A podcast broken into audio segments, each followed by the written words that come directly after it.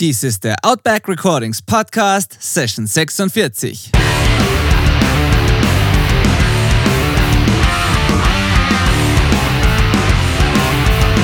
Willkommen zum Outback Recordings Podcast, der Show für die Punkrock- und Hardcore-Community. Inspirierende Menschen, wertvolle Einblicke und spannende Stories präsentiert von eurem Host Benedikt Hein. Hallo und herzlich willkommen zum Outback Recordings Podcast.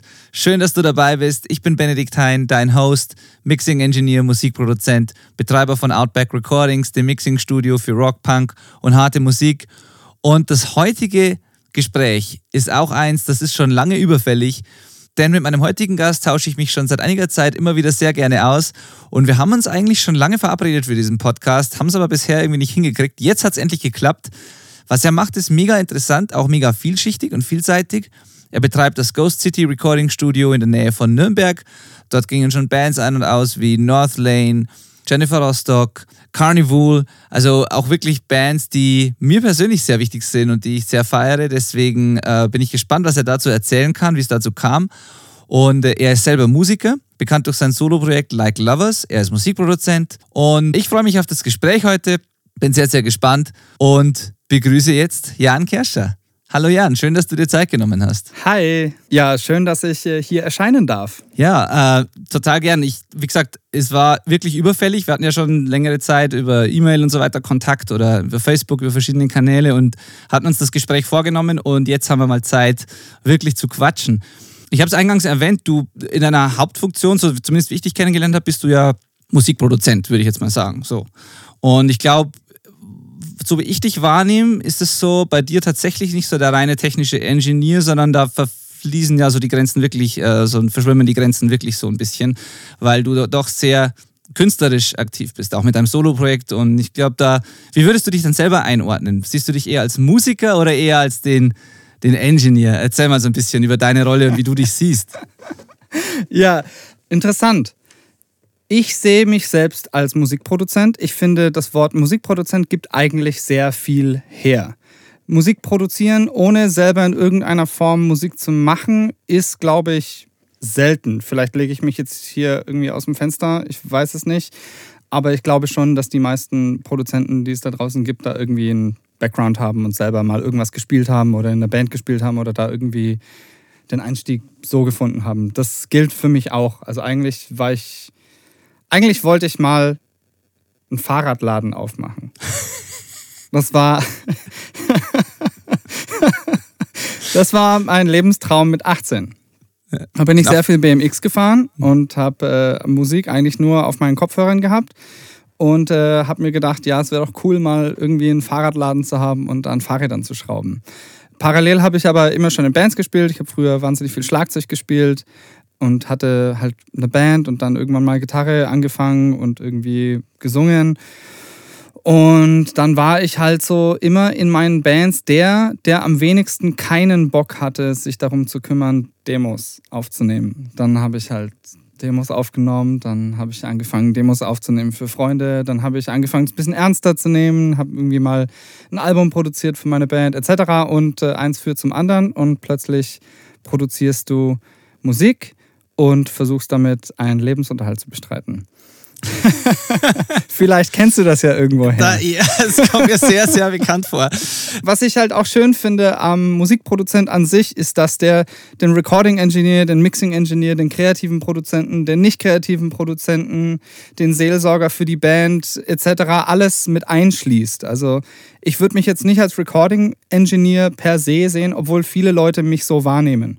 Und viele Leute auch sagen, und ich glaube auch zu Recht, wenn ich das über mich selbst so sagen darf, dass ich in meiner Funktion als Recording Engineer schon auch aufblühe, weil da kommt irgendwie so meine, meine grundenthusiastische und schon auch schnelle und auch zuweilen stressige Natur am besten zur Geltung.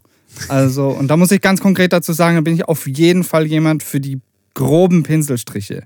Bin auf jeden Fall viel eher ein Jackson Pollock als irgendein fotorealistischer Maler. So, also das ja. bin jemand, der mit Farbeimern um sich schmeißt. Und ich glaube, das finden Bands, also vor allem Bands, aber auch Solokünstler beim Aufnehmen an sich auch erfrischend. Weil beim Mixing kann man das natürlich auch machen. Ich kenne ganz viele Leute, die so arbeiten beim Mixing, aber die sitzen dann halt allein in ihren Höhlen und niemand kriegt das mit. Und man hört am Ende einfach nur das Ergebnis und das Ergebnis ist grandios und dadurch validieren die sich als Audiodienstleister, auch wenn sie wahnsinnig kreativ sind. Aber wie gesagt, niemand, niemand bekommt es dann mit. Ja. Und beim Recorden ist es halt, wird es sehr sichtbar. Das ist absolut wahr. Jetzt frage ich mich halt, ich, äh, ich bringe jetzt gerade den Fahrradladen nicht aus dem Kopf, jetzt frage ich mich halt so. ähm, du bist ja praktisch dann auch, äh, ja, du hast dir das praktisch, praktisch auch selbst beigebracht alles? Ja, absolut, ja. Absolut. Und ähm, wie muss man sich das zeitlich vorstellen? So, also wie lange hat das gedauert, bis du auf einem Level warst, wo du wirklich, wo du sagst, du konntest deinen, deinen Lebensunterhalt auch bestreiten? Weil dazu muss ich ja kurz sagen, da muss man hier eingangs unbedingt auch erwähnen, du hast ja nicht irgendwie so nebenbei machst du nicht irgendwie ein paar Produktionen, sondern da waren ja richtig große Namen bei euch im Studio. Du machst es ja schon eine ganze Zeit lang und auf einem Top-Niveau. Ich meine, ihr hattet hier, wenn man jetzt Deutschland äh, betrachtet, dann habt ihr Bands bei euch gehabt wie Jennifer Rostock oder, oder Marathonmann oder, äh, ich meine, das sind jetzt die Bands aus meinem, sag ich mal, weitestgehend Bandkosmos, die ich so kenne. Äh, mir mhm. macht ja noch andere Sachen auch. Oder ihr habt internationale Bands wie Northlane, was vielleicht viel ein Begriff ist bei euch im Studio und so Geschichten. Ich meine, das macht man ja nicht zwei Wochen nachdem man den Plan mit dem Fahrradladen verworfen hat. So. Deswegen, äh, wie, wie muss man sich das vorstellen? Ja. Also wie, in welchem zeitlichen Rahmen ist das passiert und wie, wie kamst du da dahin? Also da muss man jetzt aber auch nochmal unterscheiden zwischen meiner Funktion als Musikproduzent und meiner Eigenschaft als äh, Tonstudiobetreiber. Also das sind ja auch Dinge, die sowohl zusammenarbeiten als auch voneinander getrennt stattfinden. Also wir vermieten teilweise das Studio nur, äh, wie jetzt zum Beispiel geschehen bei Jennifer Rostock. Die haben halt einfach hier sehr wertgeschätzt, dass sie ein großes Haus für sich alleine haben konnten und die waren einfach vier Wochen hier und haben hier halt wahnsinnig viel geschrieben, äh, fernab des Stadttrubels, haben sich hier zurückgezogen und haben einfach ihr Ding gemacht. Und das ist jetzt, das war zum Beispiel eine reine Vermietgeschichte, auch wenn die wirklich sehr, die war, äh, die war wirklich sehr interessant. Weil da auch teilweise dann irgendwie haben das Leute mitbekommen in den Nachbardörfern und dann standen halt plötzlich so 15-jährige Mädchen vor der Tür Echt, oder? und haben so Porträtzeichnungen von Jennifer abgegeben und wollten das so an sie weitergeleitet haben. Und dann gab es irgendwie so Gruppenfotos im Supermarkt und so Zeug. Ach du Scheiße. Das war wirklich irgendwie super, super, super cool. Muss ich aber sagen, ihr seid ja nicht mitten in der Stadt, muss man dazu sagen. Also, äh, man ist ja eh einigermaßen geschützt bei euch, sage ich jetzt mal. Absolut, so von der Lage her. Und trotzdem ist gut. Ja. trotzdem in dem Dorf, in dem wir sind, in Oberbreitenlohe, leben also lass mich nicht lügen, maximal vielleicht 100 Leute oder so. wirklich. Also, wer sich ein bisschen in Bayern auskennt, der weiß, wo Mittelfranken ist. Und äh, in Mittelfranken gibt es das fränkische Seenland und da gibt es den großen Brombachsee. Und äh, drei Kilometer nördlich von diesem ist das idyllische Dorf Oberbreitenlohe äh, mit Go City Recordings. Genau, jetzt äh, zurück zu deiner Frage und der ja. Zeitachse. Ich kann dir das nicht auf einen Zeitstrahl legen, ehrlich gesagt. Ich weiß nur, dass wir 2009 hier angefangen haben zu bauen. Da war wirklich, das war so, ich hatte ein Jahr auf der SAE gemacht und danach war es halt so, eigentlich wollte ich mir irgendwie so ein paar tausend Euro leihen und so ein mobiles Recording-Gear mir zusammenstellen und hatte aber eigentlich nicht so richtig einen Plan, was ich damit machen soll. Also wenn ich jetzt daran zurückdenke, dann kann ich dir nicht sagen, wo das irgendwie eigentlich hingeführt hätte. Und äh, mein Vater, der aber eigentlich immer schon super supportive war, meinte halt so, ey, mach das halt irgendwie richtig und denk das ein bisschen größer und ein bisschen langfristiger und ich unterstütze dich dabei. Also sprich, selbstverständlich kriegt niemand mit 23, der nicht ich weiß nicht, im Finanzwesen arbeitet, einen Kredit bewilligt, äh, der ihm ein Haus kauft und wo man ein Tonstudio reinbauen kann. Die, für diese Kredite hat mein Vater dann natürlich gebürgt oder beziehungsweise damals auch äh, die Eltern von Alex Adelhardt, der ja da auch mit dabei war und der auch äh, genannte Marathonmann zu uns ins Haus gebracht hat und produziert hat. Genau, also es war ja auch mal eine gemeinschaftliche Unternehmung, die mittlerweile nur noch in meiner Hand ist. Ich glaube, vieles davon ist einfach zustande gekommen, weil ich blauäugig genug war, einfach irgendwelche komischen Dinge zu tun. Die erste komische Sache, die ich gemacht habe, war ein Haus zu kaufen und ein Studio reinzubauen. Das war zurückdenkend. Ich bin jetzt 34, das jetzt, diese Entscheidung liegt elf Jahre zurück. Das war schon sehr, sehr, sehr komisch. Ich würde das jetzt nicht mehr machen, ja. glaube ich. Ich ja. weiß es nicht. Also, mhm. ich weiß nicht. Drück mir Geld in die Hand und schau, was passiert. Aber jetzt, aus dem Stegreif würde ich jetzt sagen, ich glaube, ich würde das jetzt anders machen, weil sich natürlich in der Zwischenzeit auch die ganze Musikproduktionslandschaft wahnsinnig verändert hat. Ich bereue allerdings nichts, weil es sind wirklich tolle Sachen geschehen, unter anderem eben auch äh, eben so Dinge wie halt die Northlane Session und vor allem die Carnival Session und oh ja. damit ging es eigentlich los oder da damit also mit diesen ganzen Ghost City Sessions, damit haben wir so 2012 angefangen und das war halt auch, also letzten Endes habe ich halt irgendwie gesehen, ja, es gibt jetzt irgendwie so Live-Sessions. Ich will das auch machen. Dann haben wir damit angefangen, 2012 mit David Lemaitre. Da gibt es wirklich wunderschöne Sessions, wo wir im Wald vor der Haustür einen Baum gefällt haben. Und den Baum haben wir dann in unserem Live-Room aufgestellt. Und der, das war, also ihr könnt jetzt meine Hände nicht sehen, aber der ragte so in den Raum rein und und, und kam dann von der Decke, hat er seine Äste runterfallen lassen und da waren dann die Blätter dran. Den hatten wir wirklich dann auch nach der Session noch sechs Monate lang in so einem, in so einem Weihnachtsbaumständer drin. Also der war riesig. Der war wirklich, also der spannte über den ganzen Raum und unser Live-Room ist so 70 Quadratmeter circa. Und es war gigantisch. Und also mal abgesehen davon, dass es fantastisch ausgesehen hat, hat er die Raumluft so krass gut gemacht. Am liebsten hätte ich den für immer da stehen äh, gelassen. Das Problem ist nur, dass er irgendwann angefangen hat zu rascheln, weil die Blätter dann doch ausgetrocknet sind. Und dann hast du halt ein Drumset drunter gestellt und dann hast du natürlich bei jedem Kickschlag irgendwie so Blätterrascheln auf den Overheads gehört. Das war dann nicht so optimal. Und äh, ja, wenig später, ich glaube 2014 muss es dann gewesen sein, habe ich, ich weiß nicht, wie es passiert ist. Ich habe einfach irgendwie Carnival Tour Dates geguckt, weil ich war super krass Fan dann zu der Zeit von dem Sound Awake Album. Bis heute einer meiner absoluten, absoluten Top-Produktionen. Ist natürlich auch bei jedem Mix in den Referenzen mit dabei. Also vorausgesetzt ist ein Rock-Mix. Und dann habe ich gesehen, dass die Rock im Park spielen. Rock im Park ist natürlich nur 20 Kilometer von hier.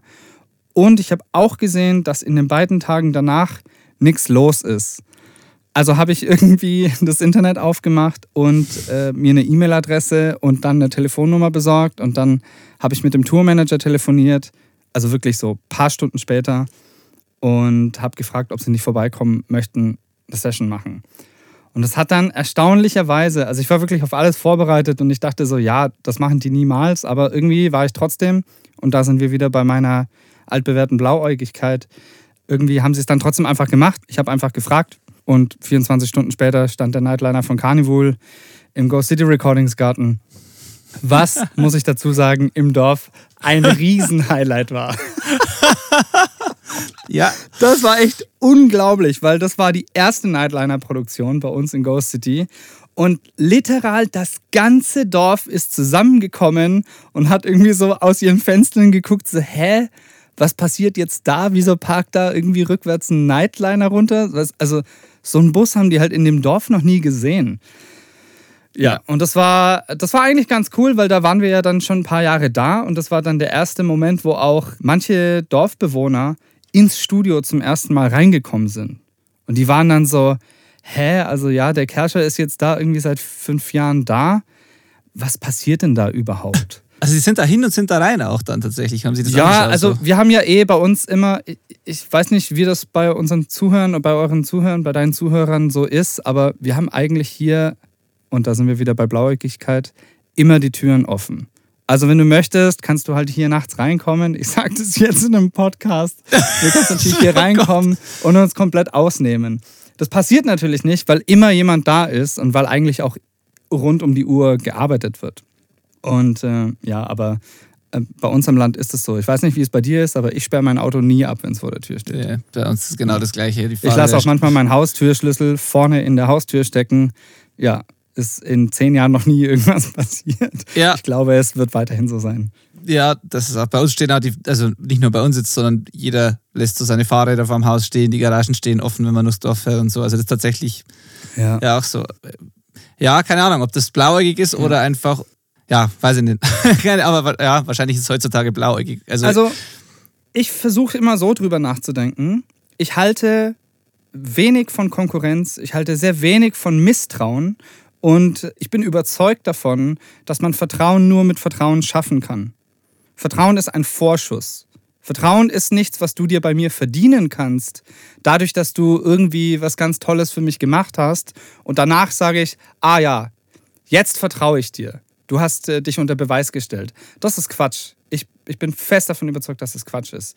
Ich bin davon überzeugt, und das habe ich, muss ich sagen, tatsächlich vor allem von Praktikanten hier im Haus gelernt. Weil Praktikanten kommen natürlich immer mit sehr unterschiedlicher Vorerfahrung. Manche von denen haben sehr wenig Erfahrung. Und du musst denen halt vertrauen, dass sie irgendwas erledigen können. Du musst mhm. halt hergehen und sagen, ey, mach bitte das und das und das. Liefer mir später das Ergebnis. Und ja, wenn du denen misstraust und denen ständig über die Schulter guckst, ob sie es richtig machen, dann machen sie es nicht richtig, weil mhm. dann sind sie auch nervös und ja. Also wie gesagt, ich denke, Vertrauen schafft Vertrauen und äh, ich bin da auch, äh, ich, ich predige das gerne. Ja, finde ich total schön. Ich meine, so, so, ja, so soll es eh sein. Du bist dann anscheinend auch gut gefahren damit bisher. So deswegen, jetzt, jetzt steht da eben der Nightliner da und Carnival ist da. Ähm, wie wie war es für dich dann so, diese Größenordnung dann mal im Haus zu haben? War das dann, also war, war das zu dem Zeitpunkt schon was, wo, was du so ohne, weiteres handeln konntest oder war da schon so eine Nervosität auch da, dass man da abliefern will natürlich? Auch wenn es jetzt nur in Anführungszeichen so eine, für so eine Session war und jetzt nicht eine Produktion, die die jetzt gebucht haben, aber trotzdem will man ja äh, was abliefern, was die, worauf die Band am Schluss auch stolz ist. Also irgendwie. Absolut, ja. Ja, ganz ehrlich, also Thema Nervosität, also ich bin heute noch nervös, wenn Bands kommen von viel kleineren Formaten. Ich will immer das Beste abliefern, was ich kann. Und das ist natürlich auch eine Variable. Also das Beste, was ich jetzt kann, ist was ganz anderes als das Beste, was ich vor fünf Jahren kann. Und in fünf Jahren wird es wieder was ganz anderes sein. Bisher habe ich nicht den Eindruck, dass ich jemals nicht nervös sein werde vor oder während irgendeiner Produktion. Also, und es ist egal, ob das Carnival ist oder irgendeine Rockband von nebenan, die einfach super nette Leute sind und dann auch deswegen verdienen, dass ich mein Bestes gebe. Warum sollte ich, warum sollte ich nicht mein Bestes geben, nur weil die Band nicht so groß ist wie eine andere Band? Das mhm. macht überhaupt keinen Sinn. Ich will immer mein Bestes geben. Ich will ja auch für mich mein Bestes geben. Aber ja, gerade Carnival war große Nervosität, aber die sind super chillige Leute. Wirklich fantastische, fantastische, hervorragende Menschen, mit denen es total Spaß gemacht hat zu arbeiten. Ja, also. Cool. Und das ist ja dann auch wieder das. Also, wenn Leute halt irgendwie ruhig sind, dann bist du auch ruhig und da gibt es ja dann auch eine, eine Dynamik, wo man sich gegenseitig pusht. Ja. Das finde ich total entscheidend sogar, dass man, wie man selber so von Anfang an einfach, wie man da, wie man auftritt, wie man, was man ausstrahlt, beeinflusst so eine ganze Session dann eigentlich so. Und oft, oft sind sogar die ersten äh, Momente oder so, paar, die erste halbe Stunde oder erste Stunde sehr, sehr entscheidend. Wenn die Band ankommt und sich gleich wohlfühlt und es, und es passt und es so ein angenehmer, langsamer Einstieg ist, der nicht stressig ist, dann äh, zieht sich das so durch die ganze Session durch. Wenn von Anfang an große Nervosität und Stress herrscht, dann ist es schwer wieder zu beruhigen im Laufe des Tages nachher. So deswegen. Absolut, absolut. Und da kann man auch viel richtig machen. Und ich glaube, also wenn ich wirklich eine Sache gelernt habe, ist es, die Grundlage meines Berufs als Musikproduzent ist eigentlich eine Plattform herzustellen, innerhalb der sich ein Künstler entfalten kann. Und die kann ganz unterschiedlich aussehen. Aber der Beginn von dieser Plattform oder die, die, ganz, die Grundlage dafür ist immer irgendeine Form von Ruhe, immer irgendeine Form von Wohlgefühl.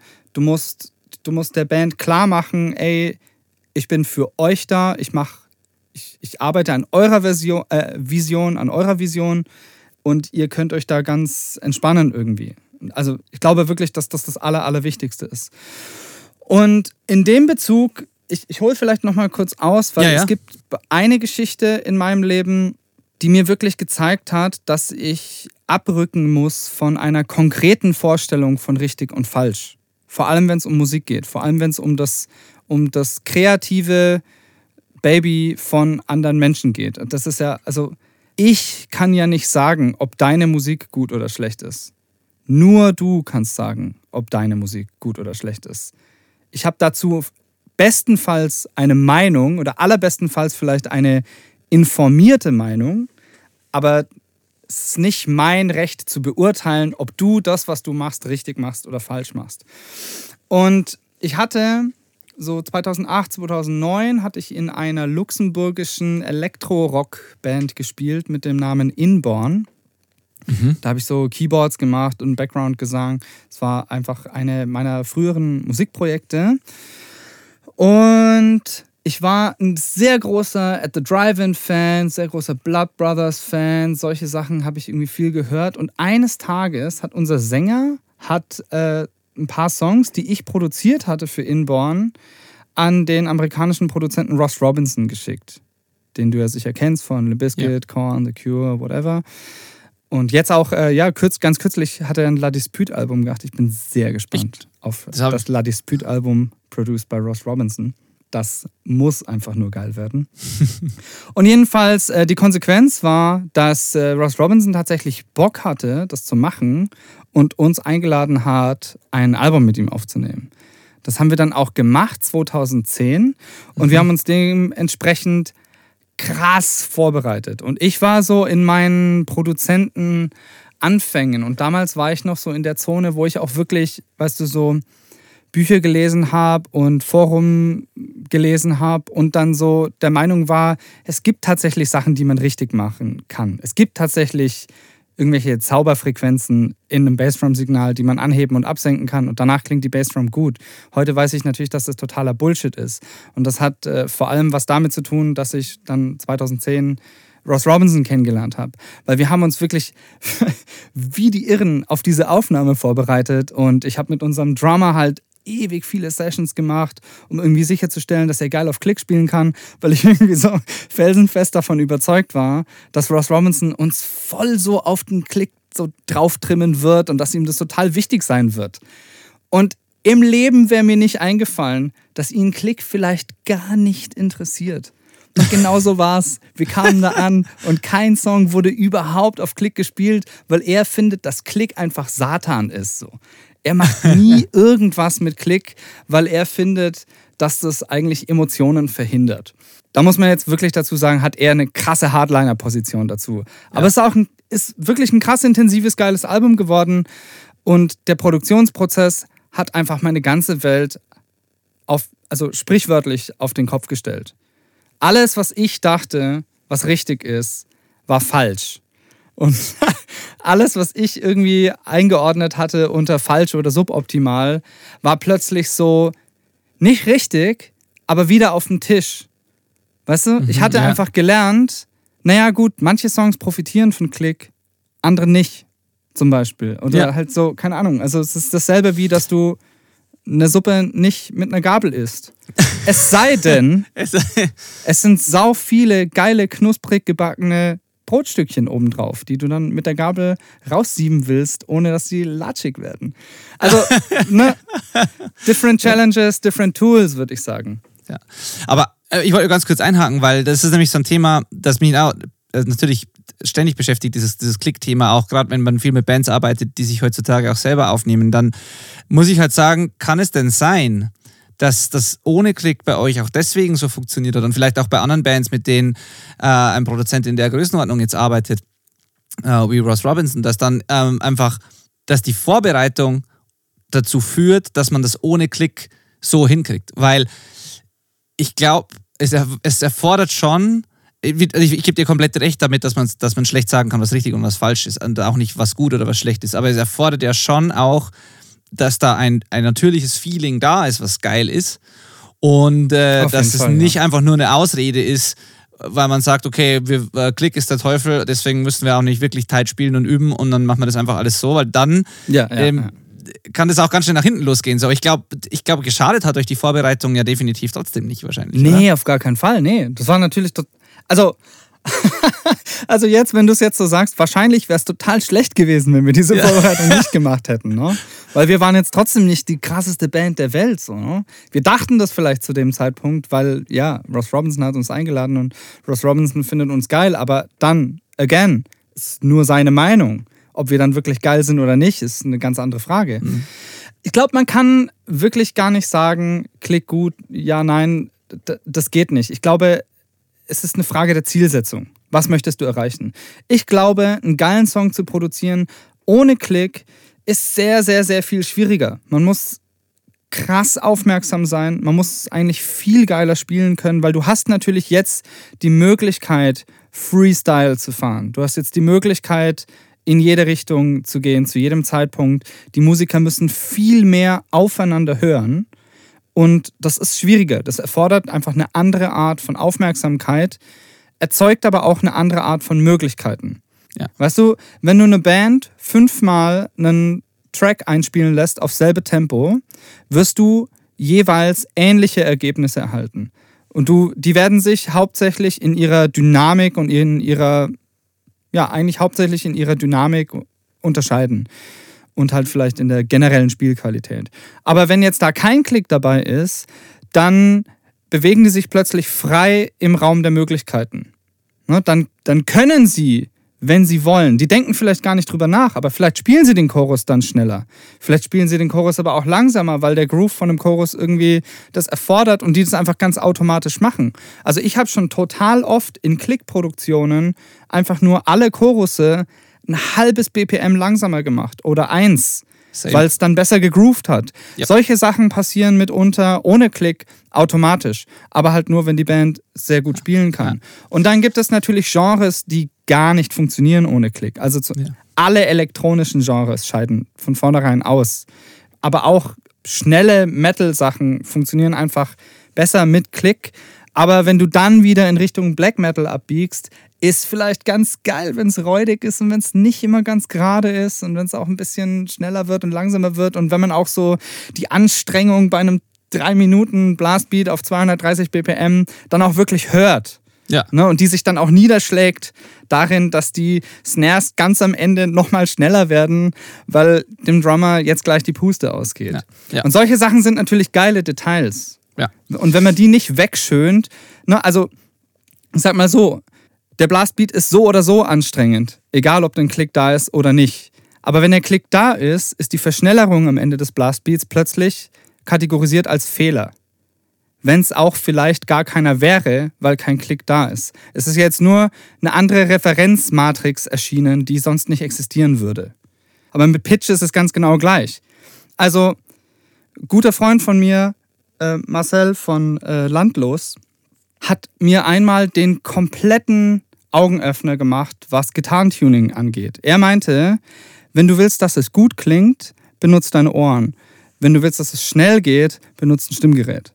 Und das ist genau bis heute, wie ich Stimmgeräte verwende. Weil es einfach stimmt. Du, eine Gitarre wird nie perfekt intonieren. Das ist ja das ist eine bauliche Eigenheit, die du nicht ändern kannst. Die wird nicht in jedem Akkord, in jeder Lage, mit allen Seiten, in jedem Tuning immer richtig intonieren vollkommen physikalisch unmöglich. Deswegen musst du deine Ohren benutzen und dein Stimmgerät kann dir darüber halt nur sehr ungefähre Aussagen treffen, ob es gut oder schlecht klingen wird.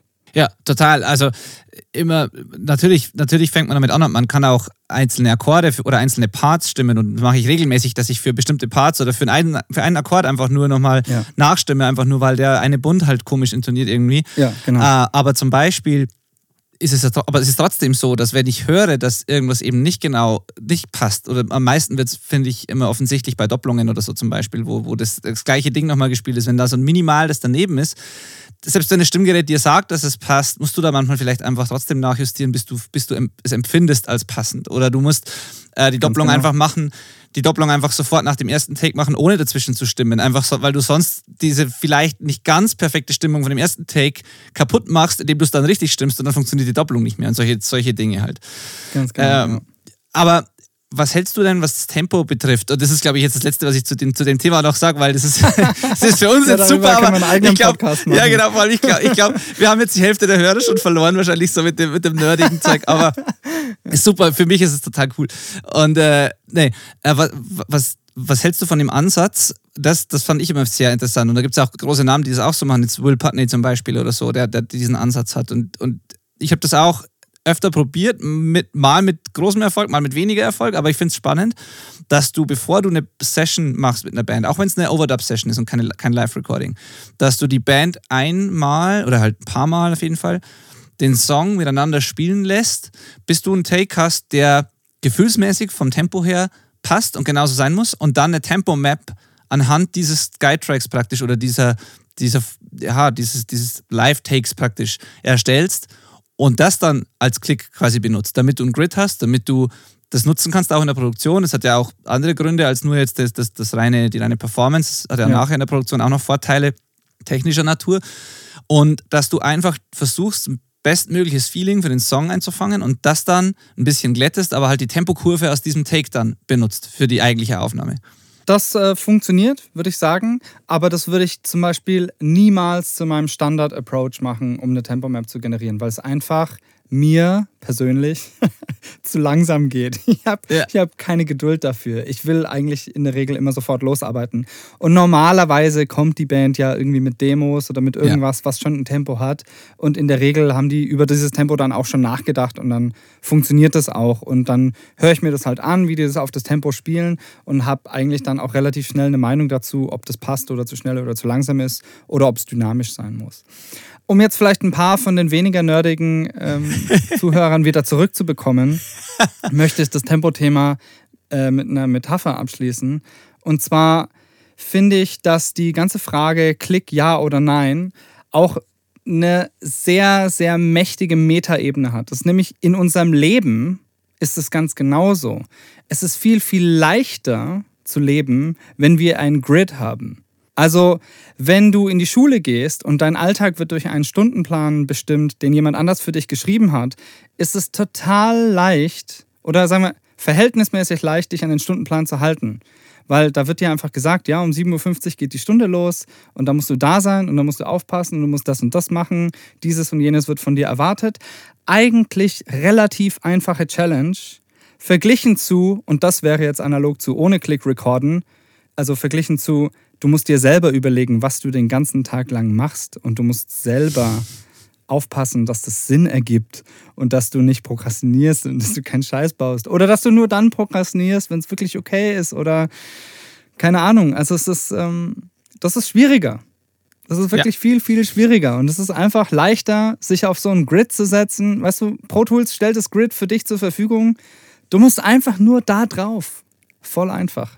Aber wirklich ohne Klick was zu machen, kann, kann wirklich großen Zauber haben. Gebe ich dir uneingeschränkt recht und die Metapher ist super. Ähm, da, das war ein Thema, das, das wir beide vorher, vor dem Podcast auch schon mal besprochen haben, weil es da eben ganz unterschiedliche Typen gibt und es bis zum gewissen Grad den meisten Menschen gut tut, glaube ich, so, ein, so eine Routine oder so, ein, was zu haben, dass man einfach dem man folgen kann, was das eben einfacher macht ja. man, man sich aber da auch ganz schnell verlaufen kann und ähm, viele freie, vielleicht richtige Entscheidungen nicht mehr trifft, weil sie halt nicht auf dem Zettel stehen oder man sie nicht abarbeiten kann, sondern man muss halt dann vielleicht mal unkonventionelle Dinge tun und da, das ist dann so eine Gratwanderung und ich glaube, da gibt es halt eben verschiedene Typen und äh, definitiv ist die Variante mit einfach machen und das selber irgendwie im Griff haben schwieriger als eine vorge einen vorgegebenen Tagesablauf durchzugehen. Ja, definitiv was man jetzt bei der ganzen Unterhaltung mit dir so merkt, und das finde ich halt mega spannend, ist einfach dein kompletter künstlerischer Ansatz, weil das beantwortet eigentlich meine Frage, die ich eingangs gestellt habe. So, jetzt, das wird jetzt alles sonnenklar eigentlich. Du bist zwar Ingenieur und dir macht das Ingenieren offensichtlich Spaß und du, du brennst da auch dafür, aber du hast ja einen total künstlerischen Ansatz, wo die, die Kunst, die, die Musik, die Vision im Vordergrund ist und alles andere dient dem ja nur. Also alles andere sind ja im Endeffekt Tools, die Spaß machen, aber es dient ja immer dieser, dieser Vision, die du zum Leben erwecken willst und die du ausarbeiten willst. Und es dient der Band. Du hast hohen Respekt auch vor, den, ja. vor, de, vor der Kunst der, der, der Bands einfach. Das merkt man auch so in allem, was du sagst. Und das, das finde ich, ist, ist bemerkenswert. Da, da gibt es auch eben verschiedene Typen. Und bei dir merkt man einfach, dass, dass eben diese Kunst so wichtig ist. Und da würde mich jetzt persönlich interessieren, was hat dich denn ursprünglich, jetzt bevor du die, das Recording-Studio begonnen hast und so, an Musik überhaupt fasziniert und aus welcher Musikrichtung kommst du dann so? Oder, oder kann man das überhaupt an irgendwas festmachen? Weil da waren jetzt so viele verschiedene Einflüsse drin. Du hast also so viele verschiedene Projekte und Bands aus unterschiedlichen Richtungen. Und der Podcast hier ist ja, oder mein Umfeld, in dem ich mich meistens bewege, ist ja, da geht es ja um, um diesen Band-Kontext, dieses Punkrock-Ding, alternative Musik, Gitarrenmusik und so. Das war ja bei euch eben auch viel Thema im Studio. Aber man hört ja auch raus, dass da bei dir ganz andere Fall, Dinge mitschwingen. Ja. So. Und jetzt würde mich einfach interessieren, wenn du so Kunst und Musik begeistert eben bist und, und so, und wo, wo kam das alles her? Also, was hat dich da überhaupt dafür begeistert? Ich kann es dir nicht sagen. Also, du hast jetzt, du hast ja schon richtig festgestellt, da waren viele verschiedene Einflüsse drin. Ja. Viele verschiedene Einflüsse sind auch. Ich habe so eine Playlist auf Spotify gemacht. Habe ich gesehen. Die ja. heißt Songs That Changed My Life. Die habe ich jetzt in römisch 1 bis 5 unterteilt gehabt. Und jetzt bin ich wieder versucht, die wieder in eine einzige Playlist zurück zu verwandeln. Weil erst sollte das repräsentieren, durch welche Art von Phasen ich in meinem Leben durchgegangen bin, was jetzt zum Beispiel musikalischen Input betrifft. Dann habe ich gemerkt, eigentlich habe ich diese Sachen alle immer total gleichzeitig gehört. Und ich weiß nicht, ob du dich noch an die Plattform Last.fm erinnerst. Ja. Also es war ja so eine Art Grabber und damals habe ich noch mit Winamp äh, Musik gehört und Last.fm registriert dann quasi, was du hörst und erstellt so persönliche Hitlisten. Das fand ich eigentlich total, total geil. Es ist eigentlich so ein bisschen jetzt wie der Spotify-Jahresrückblick macht es so ein bisschen. Aber bei Last.fm war es so richtig statistisch. Und ich war immer mega stolz darauf, dass meine Platz 1, 2, 3 Radiohead, Meshuggah, Björk Sowas. und ich fand das immer so geil, weil das natürlich für viele Menschen, die totale Radiohead-Fans sind oder totale Björk-Fans, total unverständlich war, dass wie jetzt da Miss Sugar da dazwischen landen konnte. Für mich hat das immer total Sinn gemacht. Und ich finde auch, dass all diese Musikrichtungen durch eine interne emotionale Qualität verbunden sind. Und ich selber habe auch, ich habe in Metal-Bands gespielt, ich habe Songwriter-Songs selber gemacht. Mein Soloprojekt ist, geht irgendwie gefühlt in alle Richtungen gleichzeitig. Und ich suche mir das nicht so richtig aus. Also ich weiß nicht, ich mache irgendwie immer, worauf ich jetzt gerade Bock habe. Und auch wenn sich das dann manchmal nicht so stringent anfühlt, merkt man dann hinterher doch, dass, die, dass es doch eine klare Linie ergibt. Aber man weiß es halt immer erst hinterher. Ja. ja. Aber ich wollte ich wollt es nochmal ins Licht holen, was du eben gesagt hast. Ja, ja dass ich äh, die Vision, die Kunst des Künstlers äh, respektiere. Ich finde es total schön, dass du das da direkt rausziehst aus allem, was ich sage.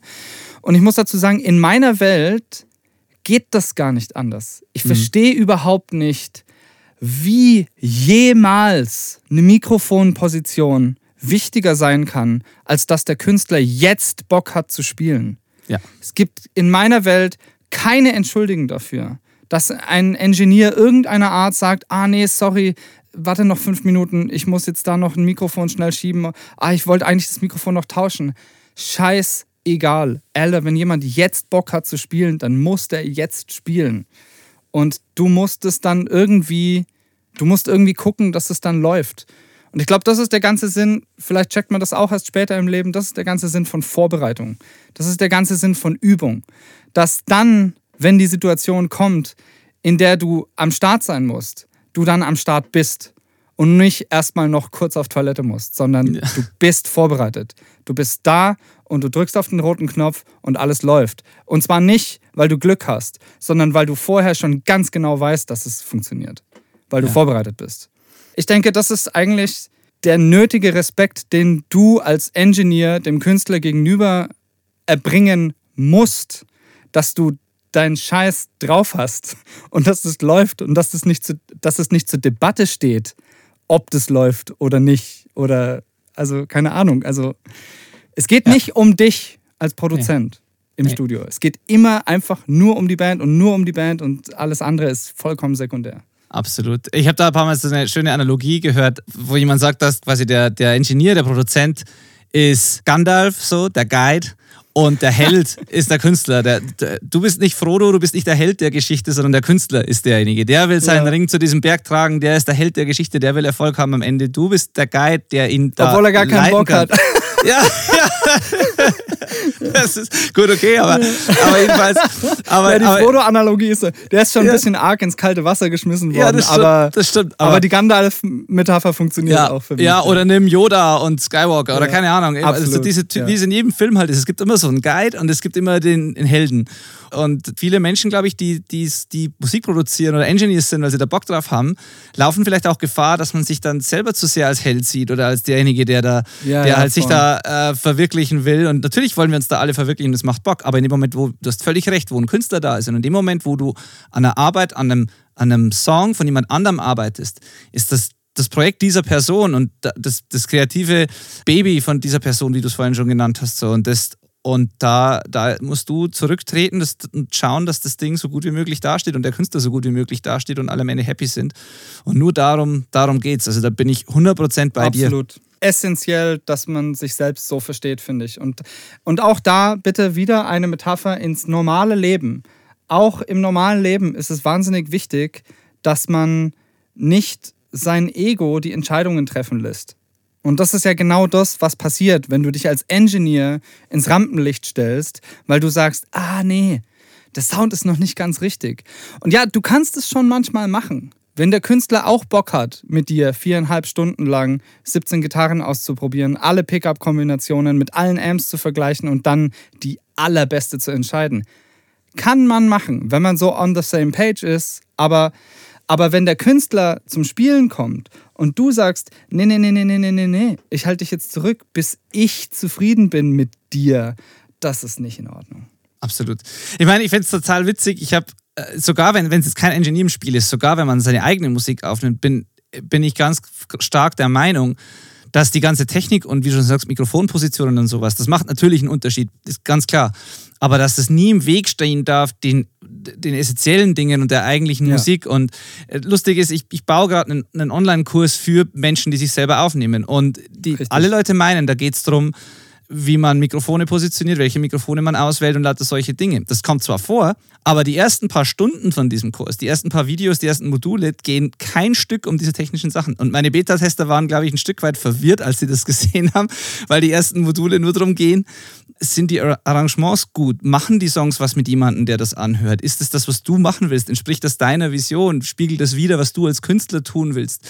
Weil wenn das Voll. alles nicht gegeben ist, wenn das alles da, da kannst du nachher Mikrofone positionieren, wie du willst und kannst du, da kannst du dir äh, Engineering-mäßig ein Bein ausreißen, aber es muss halt am Ende jemanden berühren. Halt. Und das ist halt viel, viel wichtiger. Und das ist, glaube ich, umso schwerer, wenn man keinen Produzenten, also künstlerisch kreativen Produzenten an der Seite hat, der ihm vielleicht objektiv so ein bisschen Feedback gibt, mit dem man sprechen kann, so, sondern wenn man das noch dazu selber beurteilen muss und schon hunderttausend Mal gehört hat vorher selber, dann fällt das vielleicht noch mal ein bisschen schwieriger, so das Big Picture zu sehen, die Vision nicht aus den Augen zu verlieren. Und ich glaube, das ist somit die größte Challenge eigentlich, dass man beim Aufnehmen schnell vergisst, worum es am Ende eigentlich geht. Nämlich nicht um die Mikrofonposition, sondern nur um das, was aus den Lautsprechern kommt und was, was das mit den Leuten macht nachher. Hey, am Ende ist es wie immer eine Mischung aus beiden Wahrheiten. Der geilste Produzent, der dich halt mega emotional pusht und dich motiviert und dich zu der perfekten Performance motiviert, bringt auch nichts, wenn das Mikrofon nicht am Amp steht. Blöd gesagt, so, ne? Aber ob das Mikrofon jetzt einen Zentimeter weiter links oder weiter rechts steht, das ist nicht entscheidend. Und vergleich's mal mit anderen Lernprozessen. Also wenn du jetzt zum Beispiel lernst, Fahrrad zu fahren, dann geht es nicht um die Physik der Kettenübersetzung ähm, und da, es geht nicht darum, in welchem Rhythmus du genau jetzt irgendwie da trittst oder wie gut das Kugellager ge gefettet ist. Es geht darum, dass du nach vorne schaust und dass du einen Schritt vor den anderen machst so und den Lenker nicht loslässt. Das sind so erstmal die, die drei Basic-Sachen, die du checken musst. Und dann kannst du schon mal fahren. Und gut fahren kommt später. Also, oder ne, vielleicht war die Fahrradanalogie nicht ganz so gut, aber überleg mal Autofahren. Überleg mal, wie Ja, gut du Auto gefahren bist am Tag, am ersten Tag, wo du alleine ohne Fahrlehrer gefahren bist. Da kann man ja nicht davon sprechen, dass man gut Auto fährt. Jeder denkt das. Ja, ja, ja, ja. Ich habe auch gedacht, boah, ja. geil, ich kann jetzt Auto fahren. Aber weißt du, jetzt irgendwie, wie lange ist es her? 16, 18 Jahre, weiß ich, okay, ja, jetzt habe ich es langsam verstanden. Und ich finde es zum Beispiel auch erschreckend, wie spät man überhaupt checkt, wie gefährlich Straßenverkehr ist.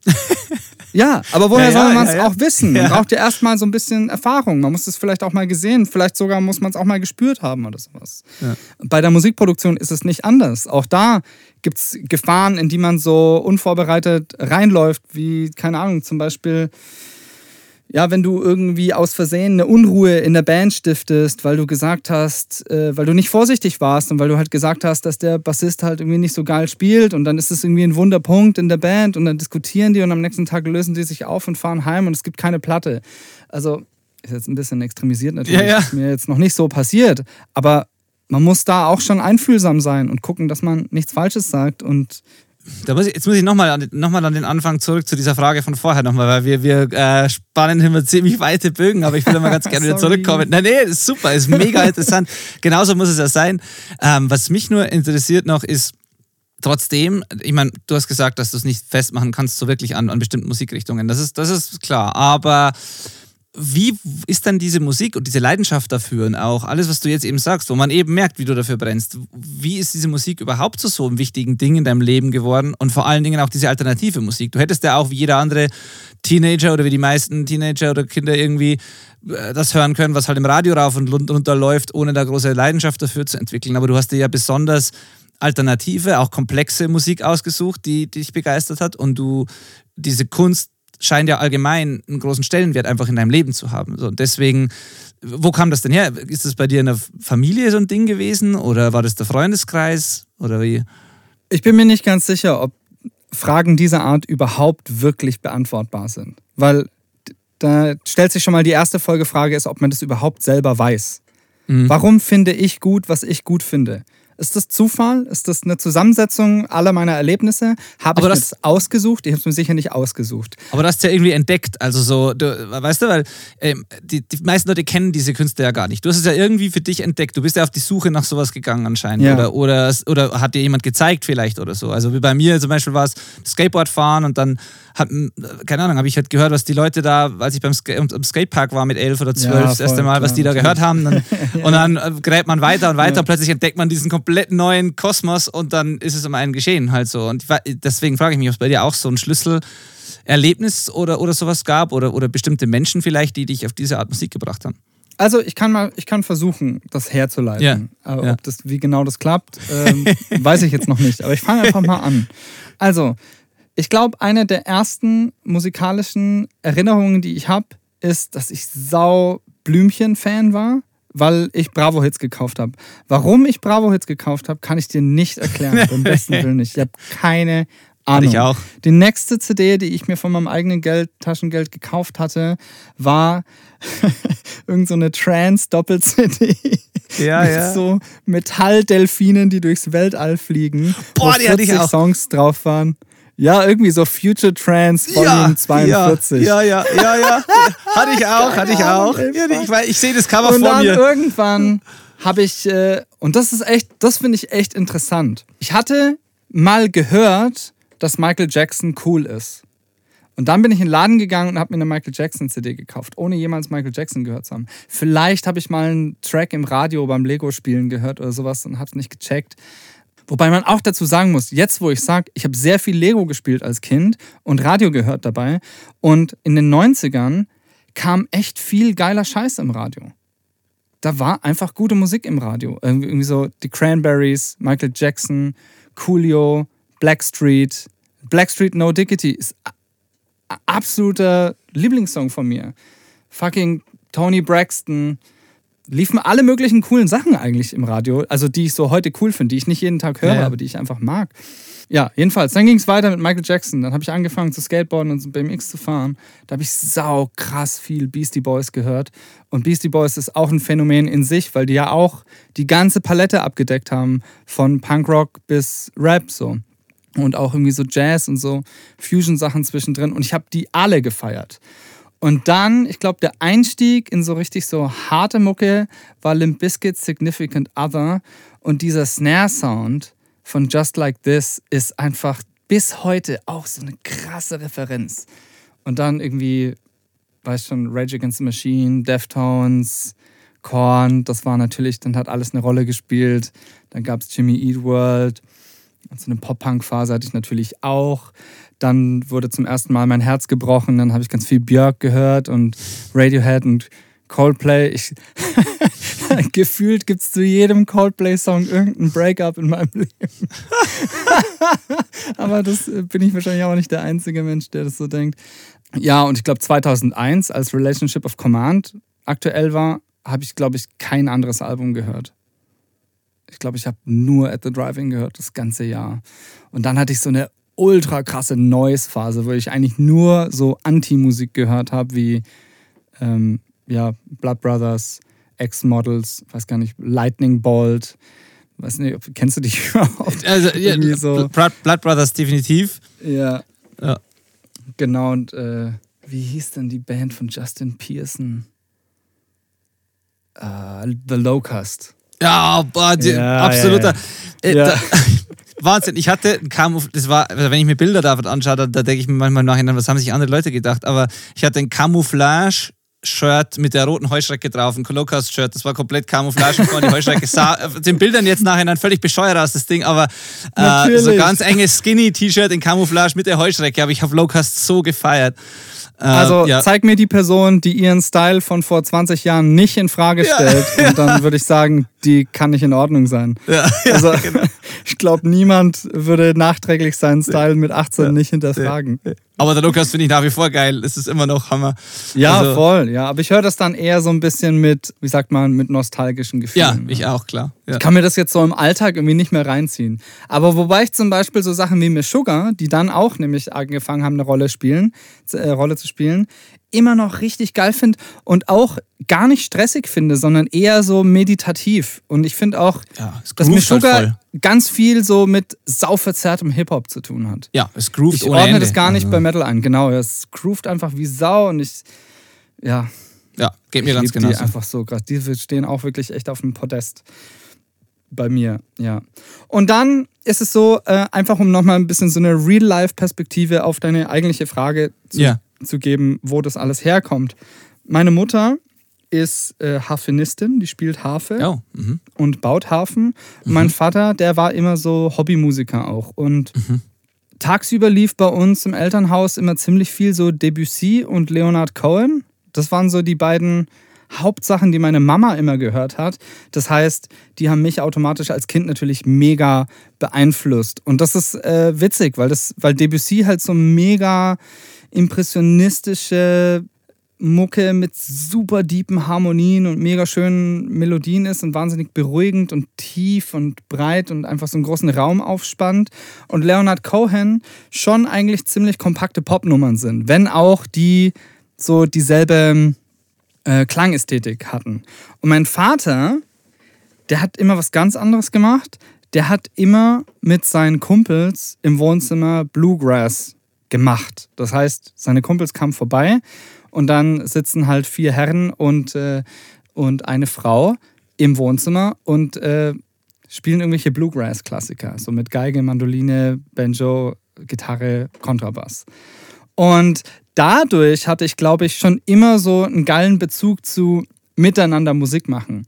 Und deswegen, ich, ich glaube vielleicht, also im Nachhinein, ich behaupte das jetzt einfach, vielleicht habe ich es meinen Eltern dann einfach nachgemacht als ich eine Band gegründet habe. Also mhm. das glaube ich schon.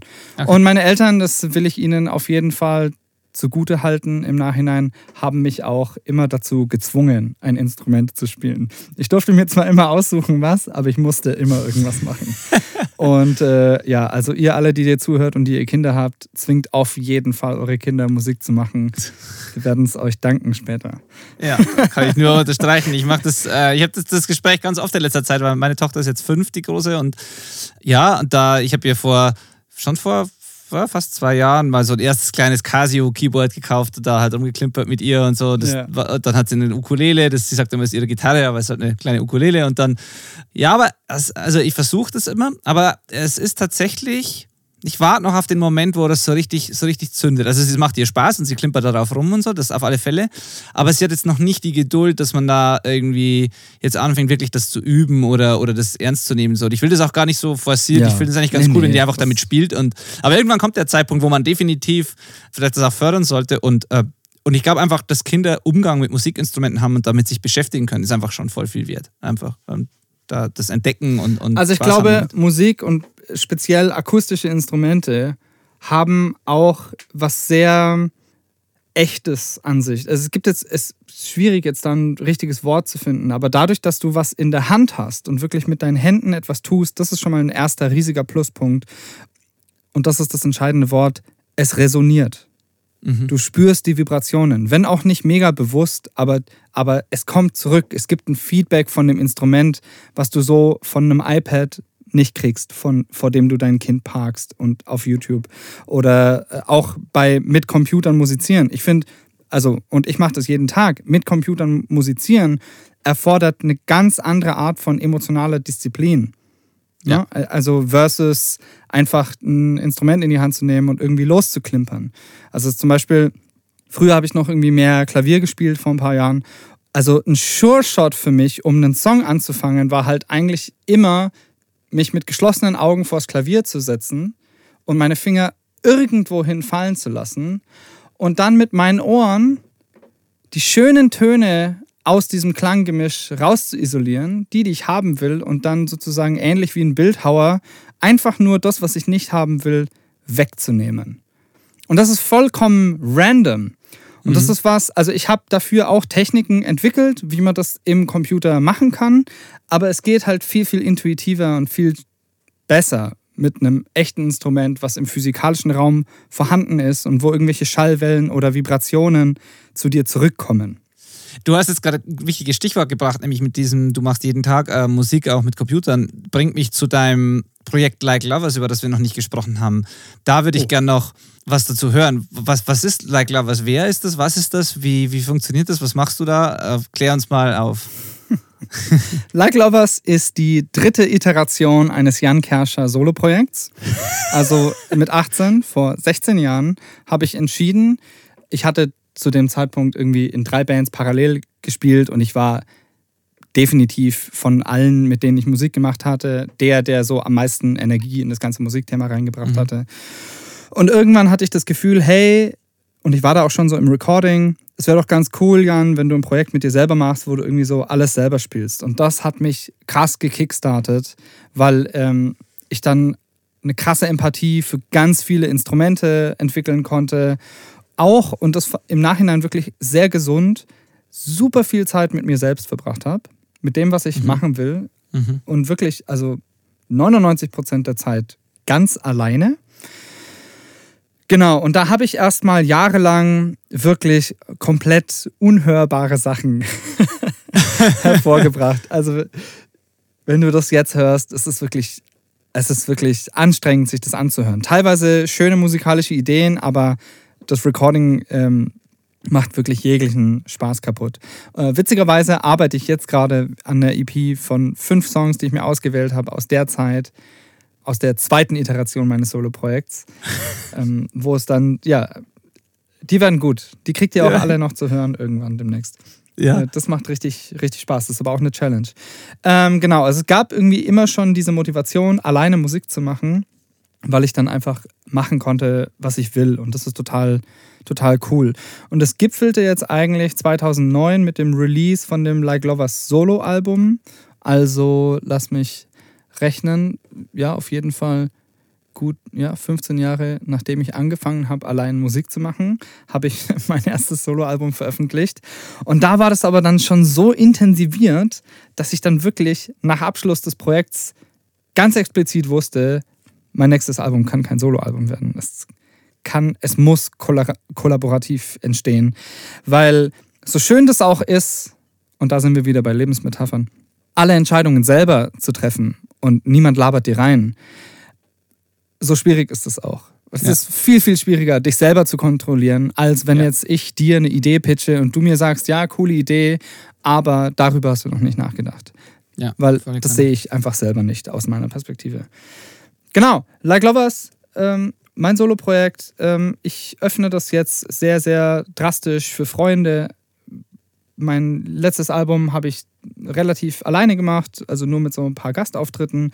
Mein nächstes Album wird eher so nach dem Format, ich schreibe einen Track mit einer Person, die ich cool finde Und äh, dann schauen wir, wie es weitergeht. Vielleicht, also ich habe auch schon über die Idee nachgedacht, mir einfach ein paar Tracks schreiben zu lassen. Also Leute wie dich einfach zu fragen, so, hey, wie klingt ein Like Lovers Track für dich? Mach mal, schreib mal einen Like Lovers Track. Ja, vielleicht kommt was total Doofes ja, ja. dabei raus. Vielleicht kommt aber auch was Saugeiles dabei raus. Und irgendwie ist es so gleichzeitig hat es für mich den Aspekt, dass ich nicht mehr so ganz alleine Musik machen will. Und andererseits ist es für mich auch eine Art von musikproduktionstechnischer Feldforschung. Mhm. Der Albumname steht auch schon fest. Ich werde ihn jetzt hier nicht droppen. Nee. Aber der Albumname beschreibt halt sehr, sehr gut, worum es eigentlich in diesem Projekt geht. Und zwar will ich herausfinden, ob selbst wenn sehr viele andere Menschen an meiner Musik mitarbeiten, ob sie dann später immer noch nach mir klingt ob das überhaupt möglich ist, dass wenn, sagen wir, nur ich klinge oder zum Beispiel anderes Experiment, ich schreibe einen Track inklusive Lyrics und Melodien und alles, ich gebe alles vor, aber ich lasse es dich singen, ist es trotzdem ein Like Lovers Track? Solche Fragen Spannend. gehen mir halt teilweise durch den Kopf und das würde ich gerne mit dem Album erforschen, mit dem interessanten Nebeneffekt, dass ich dann nicht mehr alles ganz allein machen muss. Ja, mega, und ich habe mega Bock drauf. Das macht mir jetzt schon total Spaß das klingt mega spannend. Das musst du unbedingt tun und äh, mich am Laufenden halten. Ich, alles, was du jetzt schon gesagt hast, packe ich in die Shownotes von dem Podcast auch, dass man das nachlesen kann. Aber wenn es da Updates gibt oder irgendeine neue Veröffentlichungen oder so, dann unbedingt mir Bescheid sagen auch. Total geil. Jetzt frage ich mich die ganze Zeit so, jetzt haben wir das Musikalische ja so, ja, haben wir über sehr vieles gesprochen. Aber wir haben ja auch immer wieder diese Lebensmetaphern reingebracht und du vor allem auch. Da stellt sich mir jetzt die Frage, hat dieses ganze Musikding und auch diese Art von Musik, die du machst, auf dich auch außerhalb der Musik, auf dein Denken, auf deine Weltsicht, auf deine Einstellung zu bestimmten Dingen, auf einfach wie du die Welt wahrnimmst, was du, was dir wichtig ist, wo du deine Prioritäten setzt und solche Dinge. Hat es da was gemacht mit dir? Hat das einen Einfluss auf dich so? Also was bedeutet dir das Ganze, auch diese Art von Musik, auch abseits der Musik? Weil gerade jetzt auch in diesem alternativen Kontext gibt's ja, ist es ja so, dass das oft nicht, nicht nur die Musik ist, sondern eben darüber hinausgeht. Und ich meine das jetzt gar nicht mal zwingend politisch, sondern es beeinflusst ja einfach vielleicht, keine Ahnung, die, deinen Blick auf bestimmte Dinge, deine Weltsicht. Auch so viele Leute kennenzulernen, interessante, kreative Leute kennenzulernen und so. Das macht ja was mit einem. Wie ist das, wie ist das bei dir so? Hat es dich als Mensch geprägt und verändert, das Ganze? Wow. Ich will so viel dazu sagen. mach, mach, mach. Also, ja, die kurze Antwort ist ja. Selbstverständlich macht das was mit dir. Das, das macht wahnsinnig viel mit dir. Und zwar, ob du es merkst oder nicht, völlig unabhängig. Als Recording Engineer oder als jemand, der sich selbst regelmäßig aufnimmt, spürt man das relativ schnell. Das ist wie Tagebuch schreiben. Du recordest oder du zeichnest etwas auf, was in dem Moment so ist, wie es in dem Moment halt ist. Genauso, wenn du irgendeine alte Notiz von dir aufmachst, also regelmäßig stolper ich über irgendwelche alten Notizbücher oder äh, Tagebücher. Damals habe ich teilweise Tagebücher geführt oder nicht Tagebücher, so Gedankenbücher, wo ich dann immer mal wieder mit Datum was reingeschrieben habe. Und teilweise dann auch mit neuem Datum Gedanken ergänzt habe. Und ich habe tatsächlich auch schon mal reingeschrieben, du blöder Arsch, warum denkst du so eine Scheiße? Und dann so Datum daneben geschrieben, drei Jahre später. Wirklich, weil man sich selber auch manchmal auf die Finger hauen muss. Aber es ist wahnsinnig schwierig, sich selber auf die Finger zu hauen, weil man ja seine eigene Entwicklung in real time überhaupt nicht nachverfolgen kann. Das kann ich nur im Dialog mit anderen Menschen, die ich zum Beispiel nur einmal im Jahr sehe. Und dann merke ich, oh, die verhalten sich jetzt dieses Jahr anders, als sie sich letztes Jahr verhalten haben. Und das hat einerseits was mit denen zu tun und andererseits natürlich was mit mir zu tun, weil ich auch anders bin. Also, und das ist wahnsinnig wichtig, das zu beobachten. Das ist auch genau das, was passiert, wenn du in Therapie gehst. Da wird ja. irgendwas, also besonders jetzt in Verhaltenstherapie oder sowas, da wird einfach beobachtet, was du tust und wie sich das, was du tust, entwickelt, respektive dem, was in deinem Kopf vorgeht. Wahnsinnig wichtig. Ich möchte an der Stelle allen, die sich für das Thema interessieren, ein Buch empfehlen, das mich sehr beeindruckt hat. Das heißt Big Magic mhm. von der Autorin Elizabeth Gilbert. Das diktiere ich dem Benedikt gleich und dann kann er das auch in die Notes packen. Unbedingt also ganz grundsätzlich geht es in dem Buch über den persönlichen Umgang mit der eigenen Kreativität. Wie, was ist das überhaupt? Wie geht man damit um? Wie interpretiert man das überhaupt richtig? Ähm, wie ordnet man das ein in seinem Leben? Und da gibt es eine Story, wo sie erklärt, es sind also es sind immer ganz kurze Kapitel zu unterschiedlichen Themen, super sinnvoll gegliedert. Da erklärt sie, woher eigentlich das Wort Genie kommt. Äh, also Genie. Wer, mhm. Jemand ist ein Genie. Und heute sagt man, wow, was für ein Genie. Der hat das alles ganz alleine gemacht. Der hat diese krasse Symphonie komponiert oder so. Ja?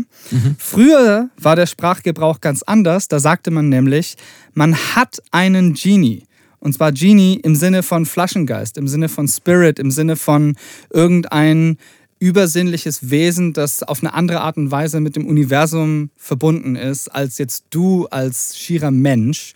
Und jemand, der einen Genie hatte, dem wurde sozusagen von dem Genie geholfen, um dieses Buch zu schreiben oder diese Maschine zu entwickeln oder dieses Bild zu malen. Und was das halt macht mit deiner Wahrnehmung, ist eigentlich was voll Geiles, weil ähnlich wie das, was ich jetzt gerade über mein Solo-Projekt gesagt habe, wenn ich alles alleine mache, dann ist auch die ganze Last auf mir. Das heißt, wenn ich es verkacke, dann fühle ich mich ultra scheiße. Aber wenn jetzt plötzlich ich einen Hit schreibe und die ganze Welt liegt mir zu Füßen, dann kriege ich übelst den Höhenflug, weil ich alles alleine mache.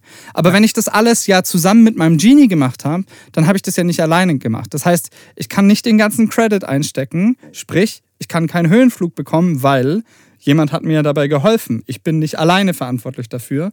Und wenn ich einen großen Fehler gemacht habe, ganz genauso ist das Teufelchen auf deiner Schulter, dann hat dir äh, das halt was Falsches gesagt und ähm, du bist aber auch nicht ganz alleine schuld. Und heutzutage birgt der Begriff Genie einfach dieses Risiko, dass man alles viel zu ernst und viel zu persönlich nimmt. Und ich glaube, das ist auch nicht richtig. Weil überlegt mal, wenn euch eine Textzeile einfällt, das ist ja keine Arbeit. Das ist mhm. ja nichts, mhm. was man studieren kann gute Textideen zu haben, sondern die Textzeile oder irgendein Fragment, irgendein Wort ist einfach da. In der Regel ist es so, keine Ahnung, deine Bandmates schicken dir einen Track, du sollst dir vielleicht irgendwas überlegen oder die spielen es dir vor im Proberaum und du sollst irgendwas dazu machen. Und es gibt immer irgendein Wort oder irgendeinen Satz, das plötzlich einfach da ist, das aus dem Nichts zu dir kommt und aus diesem Satz oder aus diesem Wort entwickelt sich dann auf magische Art und Weise der Rest vom Text. Und dieses Wort ist kein Zufall, dieser Satz ist kein Zufall. Das kommt irgendwo aus dir, das kommt aus, aus irgendeinem Bereich in deinem Gehirn, in deiner Erinnerung, in deinen traumatischen Erfahrungen, in, dein, in deinem Leben, whatever, was auch immer du alles erlebt hast und spricht zu dir, ohne dass du es mitbekommst. Und ich finde, bei Texten ist es fast noch ein bisschen diskutabel, mhm. aber bei Melodien wird es wahnsinnig klar. Melodien sind die sind einfach da. Die sind entweder da oder sie sind nicht da. Du kannst dir eine Melodie eigentlich, im eigentlichen Wortsinn kann man sich eine Melodie nicht ausdenken. Man kann eine Melodie modifizieren, die man bekommt oder irgendwie sowas, eine Harmonie. Aber eigentlich kann man sich nicht ausdenken. Die erscheinen einfach in deinem inneren Ohr und dann versuchst du die umzusetzen. Und das ist schon, also wenn man so ein bisschen eine spirituelle Ader hat, dann muss man das eigentlich so interpretieren, als dass du in dem Moment das Medium bist und das Universum, der Äther der unendlichen Melodien spricht hm. durch dich in die physische Welt und hat dich erwählt, um diese Melodie zum Leben zu bringen. Mega interessant, aber das bedeutet ja, dass eigentlich dann, um zur Frage zurückzukommen, dann hat ja die Musik nicht nur was oder dein, dein Arbeiten, dein Schaffen und so weiter mit der Musik nicht nur was mit dir und deiner, deiner Sicht auf die Dinge getan, sondern es ist ja wie so eine Wechselwirkung praktisch so. Also auf jeden Fall. Und ähm, witzig, dass du es sagst, hätte ich eigentlich fast auch schon selber anfügen können. Der Mensch hat das Problem, dass er sich selber wahnsinnig ernst nimmt. Also der Mensch im Großen und Ganzen. Der Mensch nimmt sich furchtbar ernst. Der Mensch denkt, er hat den Planeten im Griff. Ja, weit gefehlt. Man sieht ja, wo das hinführt. Man denkt immer, man hat alles so unter Kontrolle. Bullshit. Man hat überhaupt gar nichts unter Kontrolle. Und wenn man was unter Kontrolle hat, muss man davon ausgehen, dass im selben Maße die Sache, die man unter Kontrolle hat, einen selbst unter Kontrolle hat. Wenn ich Musik mache, dann macht die Musik in dem Moment mich, und zwar zum selben Grad. Es gibt immer eine Wechselwirkung zwischen allem. Also, mhm. ja. ja. Ich kann ja. nicht mit dir reden, ohne dass du mit mir redest. Denn selbst wenn du schweigst, dann kommunizierst du in dem Fall mit mir. Selbst dann bekomme ich sozusagen das Ergebnis meiner Unterhaltung von dir. Und selbst ja. wenn das Ergebnis Stille ist, kommt es zurück und es macht in mir irgendwas. Nämlich ich denke mir dann, oh Mann, der Typ ignoriert mich. Er ist ein Arsch. Oder, oh Mann, der Typ ignoriert mich. Ich bin ein Arsch. Also irgendeine Form von Wechselwirkung gibt es immer. Es gibt nichts, wo ich sage, ich mache das und das und dann ist es einfach so isoliert. Genauso wie wenn man in einem Mix nicht einfach so ein Element verändern kann. Das ist ja. unmöglich. Ja. Wenn du den Vocal Fader 1 dB raufziehst, veränderst du unweigerlich den gesamten Mix und nicht nur die Vocals. Genau, brauchen wir gar nichts zu sagen. Das ist, äh, ist, ist genau so. Aber und jetzt, wenn du jetzt so in deinem alltäglichen Leben so deine, kannst du es an irgendwas festmachen, wo du sagst, das, das hätte ich definitiv anders gesehen, ohne jetzt Zugang zu dieser, zu dieser Musikwelt oder zu dieser, zu dieser Art Menschen auch zu haben und so? Also einfach irgendwelche Beispiele, wo du sagst, ich sehe die Welt einfach jetzt anders als vor zehn Jahren aus dem und dem Grund? Boah, ey, also konkrete Beispiele dafür zu finden, ist, ist natürlich schwer. wahnsinnig schwierig, ja, klar, weil klar. ganz pauschal muss man da alles antworten. Mhm. Ich mhm, sehe alles. jetzt alles anders, weil ich das mhm. gemacht habe. Mhm, äh, okay. ja. Was ich ja, äh, gemacht habe oder was ich ja. nicht gemacht habe. Ja. Ja, also, also total interessant, weil ich habe gestern mit jemandem drüber gesprochen ähm, in Bezug auf die Corona-Maßnahmen. Mhm. Und da gibt es nämlich dieselbe Mechanik. Niemand kann genau wissen, ob das jetzt besser oder schlechter gewesen wäre, nichts zu machen. Weil wir haben ja einen bestimmten Weg eingeschlagen. Genau. Und weil wir den Weg eingeschlagen haben, den wir eingeschlagen haben, ist das passiert, was passiert ist. Ganz und wir genau. können es gibt keinen Weg, objektiv zu vergleichen mit einer Situation, in der wir zum Beispiel keine Maßnahmen ergriffen hätten. Weil viele ja behaupten, das war jetzt totaler Quatsch. So, ne? Ja, ja, ja, es gibt aber gar keinen Weg, das rauszufinden, weil wir haben ja Maßnahmen ergriffen. Das heißt, wir können nicht zurückspulen und eine andere Version der Welt ablaufen lassen, wie in irgendeinem Sci-Fi-Film. Es ist einfach nicht möglich und deswegen werden wir es auch niemals wissen. Und deswegen werde ich auch niemals wissen, wer ich heute wäre, wenn ich statt Musik Fußball gemacht hätte. Völlig richtig. Ich, ich bohre da deswegen nur immer so nach, weil es ja bei dir eben nicht so eine oberflächliche. Ich meine, Musik ist nie wirklich oberflächlich, aber es ist schon was anderes. Und jetzt, ja. Ja, Ehrlich gesagt, davon, welche mir auch Musik immer leid, macht. dass ich so krass metaphorische Antworten dann nee, das ist super. Das ist doch super ich finde die, find die selber wahnsinnig interessant. Ich denke über sowas unglaublich viel nach. Ich auch, deswegen frage ich. manchmal rede ich vier Stunden mit jemandem über solche Themen und am Ende denke ich mir, ja gut, in den vier Stunden hätte ich jetzt auch Musik machen können, dann hätte ich wenigstens irgendwas Produktives geleistet. Weil am Ende von solchen Unterhalten ist man selten schlauer. Man fühlt sich irgendwie schlauer, aber irgendwie muss man sich dann doch mit der Sinnlosigkeit des Universums abfinden. nee, in dem Fall, dem Fall kannst du beruhigt sein, dass es definitiv nicht sinnlos ist, weil ich glaube, dass das den, äh, mit Sicherheit den einen oder anderen Hörer selber zum Nachdenken bringt. Und ich muss sagen, obwohl ich mich auch mit solchen Dingen beschäftige und deswegen frage ich ja auch, ja, ähm, ja. habe ich jetzt wieder eine andere Sicht bekommen durch das, was du sagst. Also ich, Natürlich, ich, ja. ich, ich, ich benutze ja, das habe ich ja mehrmals auch schon in der Sendung betont, ich benutze diesen Podcast ja auch als Ausrede dafür, mich einfach mit interessanten Menschen einfach ständig zu unterhalten, was man sonst Voll nicht geil. ohne weiteres immer so tun würde. Und genau deswegen mache ich das ja. genau, weil ich diese Geschichten, diese Sichtweisen, diese Dinge hören will, deswegen mache ich ja diesen Podcast.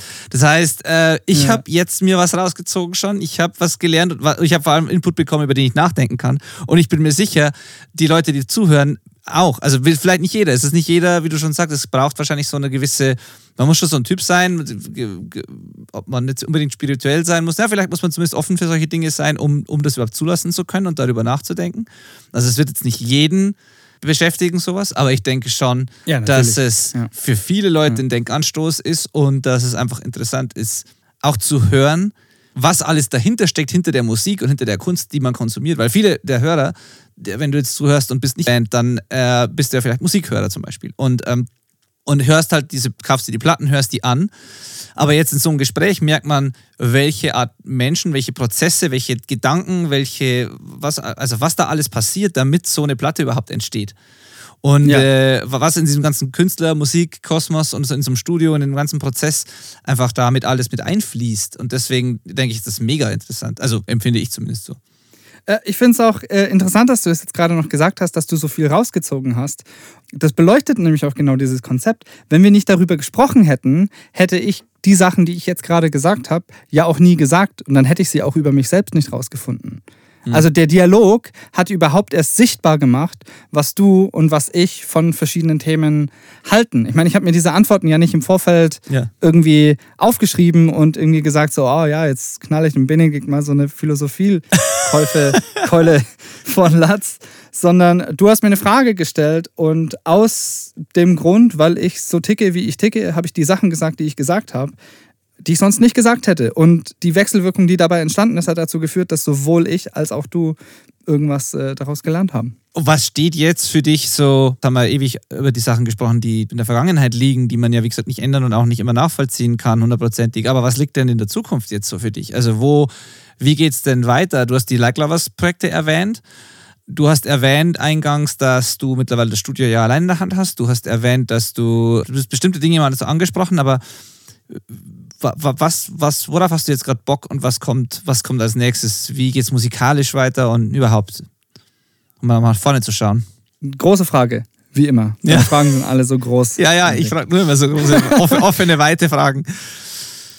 Ich denke aktuell sehr viel an die Gegenwart. Ich nutze die Zeit, die mir durch Corona zur Verfügung steht, weil ich meine, ähm, jetzt alle wissen es schon, ich bin ja auch ein Tonstudiobetrieb hier und selbstverständlich hat das auf unser Geschäft erstmal Auswirkungen gehabt, nämlich dass es viele Verschiebungen oder in dem Sinne halt Absagen gab und so und das Haus nicht so frequentiert ist wie sonst.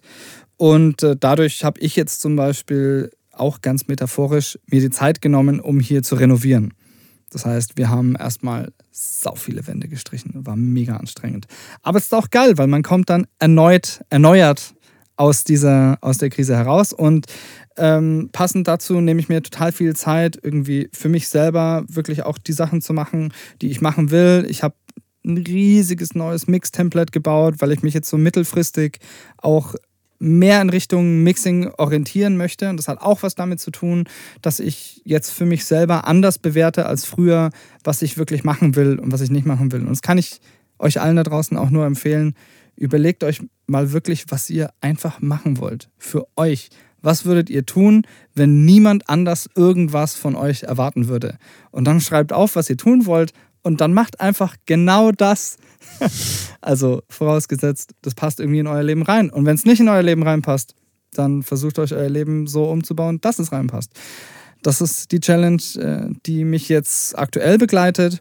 Das heißt, an die Zukunft denke ich noch gar nicht so sehr aktuell. Ich, äh, ja, genau, ich mache einfach gerade jetzt so im Moment die Sachen, die mir gut tun und die äh, vor allem auch meinen Workflows gut tun. Also ich habe jetzt schon gerade in Großbuchstaben auf meiner geistigen To-Do-Liste einfach meine ganzen Arbeitsprozesse aufzuräumen, jetzt diese Zeit zu nutzen, die man halt sonst nicht hat, wenn man wirklich back-to-back mit Bands arbeitet. Und jetzt gerade ist es halt ein kleines bisschen ruhiger und ich denke mir so, ja, ey, geil, endlich mal die metaphorische und literale Festplatte aufräumen. Cool, ja, absolut. Das ist, das ist die Zeit dafür. Ich meine, ich glaube, es gab absolut. noch nie eine bessere Zeit, um, um so auch so nachzudenken und, und Sachen zu überdenken und wie du schon sagst, aus der Krise auch wieder erfrischt äh, und neu rauszukommen. Vielleicht, ich glaube, für den einen oder anderen ist das große Ganze ist natürlich keine gute Situation, das darf man nicht falsch verstehen und es hat auch Leute richtig hart getroffen. Aber ich ja, glaube, ja, für, glaub, für den einen oder anderen kann das wirklich auch diese so eine, so eine äh, Chance bedeuten, irgendwie vielleicht sogar nachher an einem Punkt zu sein, an dem man ohne die ganze Situation nie gekommen wäre, weil man vielleicht einfach mal Gelegenheit hatte, mal runterzufahren, alles zu überdenken, nochmal neu zu starten. Und äh, ich denke, dass man einen Großteil davon selber in der Hand hat. Also sofern es einen nicht wirklich existenziell jetzt aus den Latschen gehauen hat irgendwie, dann kann man, hat man das ja selber in der Hand, was man aus so einer Situation macht. Und vielleicht kann man es ja so irgendwas Positiven wandeln am Ende ich weiß nicht, ich habe viele Utopien zu dem Thema gelesen und äh, in meiner persönlichen Wahrnehmung ist das wirklich die große Chance, die die Menschheit im Großen jetzt so hat, wirklich drüber nachzudenken, was wirklich wichtig ist und nicht nur das Individuum, sondern auch die Regierungen müssen sich mal überlegen, was zählt wirklich am Ende ja. des Tages. Ja. Ja. Aber es fängt beim Individuum an und ja. äh, wie gesagt, das ist eigentlich eine Frage, die nicht durch eine Krise getriggert werden sollte, sondern eigentlich sollten wir im Kindergarten allen neuen Menschen, die so auf die Welt kommen, das beibringen. Sofort einfach drüber nachzudenken, was wirklich wichtig ist und vor allem, was ist mir wichtig. Das ist schon, das sind schon interessante Fragen, die äh, einen erstaunlich niedrigen Stellenwert in unserer Gesellschaft haben. Boah, volle Kanne. Und ich, ich fühle da was Besonderes dabei, wenn du das sagst, weil wenn man nämlich, wie in meinem Fall, zwei Kinder hat und einen Job, den man liebt Auf und der und ob, wenn man diesen Konflikt hat wie bei mir, das ist wirklich tatsächlich ein Konflikt, das klingt immer wie so ein Luxusproblem, ist es ja eigentlich auch, aber es ist echt ein Konflikt, wenn du einen Job hast, den du mega liebst und der dir wichtig ist eben, das ist mir wichtig. Und dann aber eben zwei Kinder hast, die natürlich an erster Stelle stehen. Und dann du oft so, dann musst du ganz oft diese Entscheidung treffen, was ist jetzt wirklich wichtig? Ist es jetzt wichtig, zum Abendessen daheim zu sein, weil die Kinder auf dich warten und mit dir Zeit verbringen wollen? Oder ist es wichtig, jetzt gerade den Flow aufrechtzuerhalten und diesen einen Song jetzt oder diesen Mix fertig zu kriegen, weil jetzt gerade flutscht es halt voll? Ist, solche Entscheidungen trifft man andauernd eben und am allerblödsten wird es, wenn man den Kindern Dinge verspricht und denen Werte mitgibt und sagt, er sagt eben genau das, was du gesagt hast, so macht euch Gedanken, was wirklich wichtig ist und das und das sind die Dinge, die wirklich zählen. Und dann erwischt man sich aber immer wieder mal dabei, das selbst nicht zu befolgen oder zu sagen, wir machen das und das oder irgendwas zu versprechen und dann aus irgendeinem Grund klappt es aber nicht oder man muss eine Entscheidung treffen, die dann unangenehm ist und muss dann selber seine Prinzipien praktisch über den Haufen werfen und kommt sich dann wie ein ganz schlechtes Vorbild vor. Äh, und es ist aber un, es ist unvermeidlich. Du kannst es nicht immer komplett richtig machen. Absolut, ja. Und ich denke mir manchmal, ein riesen, riesen Fass natürlich. ja, ne? also ich, ja, ich denke mir manchmal, weißt du, wenn du einen Job hättest, nicht, dass ich das machen wollen würde oder tauschen wollen würde, aber wir sind ja beide so Leute, die, ich weiß nicht, wie es bei dir ist, aber ich, ich sage immer, ich habe noch nie in meinem Leben irgendwo für irgendjemanden gearbeitet, eine Minute. Ich war immer Ja. mein ganzes Leben lang selbstständig und, und habe das gemacht, worauf ich Bock hatte. Auch wenn es, es wäre mehrere Male fast komplett in die Hose gegangen. Es war mega riskant. Also genau wie bei dir, sehr blauäugig und naiv an die Sache gegangen, aber hat halt irgendwie geklappt so. Und ich würde halt überhaupt nicht tauschen wollen. Aber manchmal denke ich mir, wenn du so einen Job hast, der dir emotional nicht so viel bedeutet, der einfach nur deine Lebensgrundlage sichert und du gehst halt irgendwie um fünf heim, dann hast du, dann hast du zwar vielleicht andere Probleme, aber dann hast du das Problem zumindest nicht irgendwie, dass du dann jeden Tag aufs Neue entscheiden musst, mache ich jetzt Feierabend, meinen selbst auferlegten, weil mich zwingt ja niemand dazu, oder mache ich jetzt weiter, weil es Ja. gerade Bock macht und Sinn macht und so. Und das ist mit der Zeit mega anstrengend. So, du, du darfst tun, was du tun willst, immer. Und gleichzeitig kann es so anstrengend sein, diese Freiheit zu haben. Ja, weil du natürlich aufwiegen musst, ob das, was du machen willst für dich, wirklich wichtiger ist als das, was du jetzt gerade machen musst. Für zum Beispiel deine Kinder oder deine Familie oder fürs Überleben oder für was auch immer. Ja, oder rauszufinden, was wirklich für mich wichtig ist. Mir, weil es geht ja nicht darum, ich mache das ja nicht für die Kinder, sondern Die Frage mir, steht natürlich ganz am Anfang. weil, also mir, mir, ich will ja was mit den Kindern machen. Ich will aber auch den Song mischen. Und ich will, und also, und manchmal ist es ganz klar, was jetzt wichtiger ist, aber das ist gar nicht, geht gar nicht so drum rauszufinden, ist jetzt wichtiger, was ich tun will oder was die Kinder wollen, sondern es ist wichtig rauszufinden, was ich eigentlich tun will. Also ich weiß ja selber nicht, was mir oft wichtig ist. So, das ist das, das ist das Ding, Ja, ja, in voll. dem, was jetzt im Moment ja. gerade die wichtigere Priorität ist. So. Also ich, ich bebildere das in meinem Kopf immer so, dass es eigentlich zwei Prioritätenlisten gibt in jeder, im Leben jeder Person.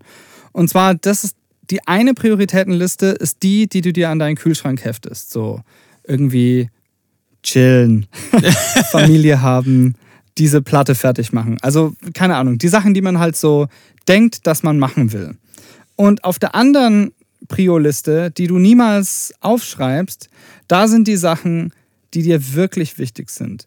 Und die wird automatisch geschrieben durch das, was du tust. Es gibt Leute in meinem Leben, die sagen mir immer wieder, oh, ich will Klavier spielen lernen. Und die haben vielleicht sogar ein Klavier zu Hause von ihrer Oma oder was weiß ich was. Und drei Jahre später treffe ich mich mit denen und sie sagen, oh, ich will endlich Klavier spielen lernen.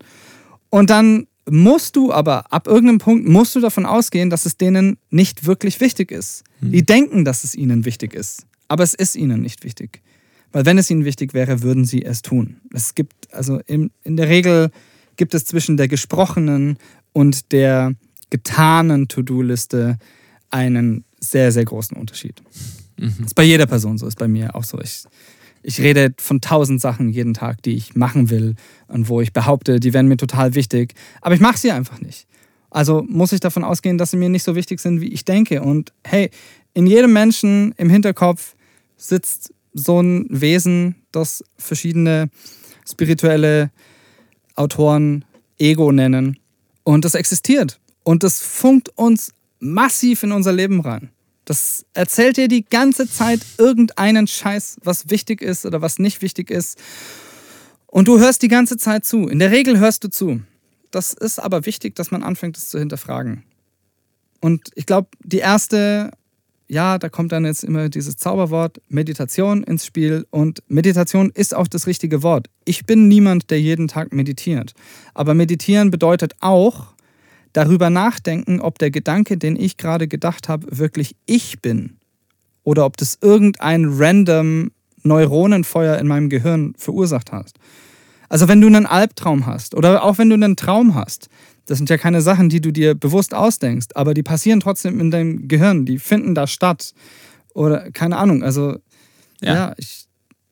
Ja, ja. Bist das dann trotz, bist das du, definiert das dich oder ist es einfach nur irgendwas, was passiert? Ich meine, dein Gehirn ist ja eine Gedankenherstellungsmaschine. Die macht das einfach ungefragt. Ungefragt schickt die dir irgendwelche Gedanken in deinen Vorderkopf rein und Du bist dann aber mit der Aufgabe konfrontiert, dass du einfach darüber nachdenken musst, ist das was, was ich wirklich denke oder passiert es gerade random? Ja. Und das ist schon meditieren. Und ey, das einfach anzufangen, bringt krass viel im Leben. Und es räumt wirklich diesen Prozess auch, herauszufinden, was man wirklich will und wer man wirklich ist und wo man irgendwie hingeht und auf welchem Weg man sich gerade befindet, wahnsinnig auf. Die Erfahrung mache ich auch. Und das ist aber auch was, das nie aufhört. Also es räumt auf und hilft, aber das hört nie auf. Das muss man immer wieder neu sich damit befassen. Ja. Wahnsinn. Äh, völlig unerwartete Richtungen eingeschlagen, dieses ganze Gespräch, aber super geil, hatte ich in der Form auch noch nicht und ist aber sehr, sehr bereichernd, auch glaube ich, für den Podcast. Und wenn jetzt eine Band denkt, so, der Jan, mega toller Typ, ideal. Genauso denke ich über Musik, genauso will ich Musik machen. Äh, Studio und alles klingt auch toll. Wie kontaktiert man dich denn und kann man dich momentan kontaktieren oder euch? Kann man ins Studio im Moment? Kann man das buchen oder, oder bald wieder? Oder wie funktioniert das?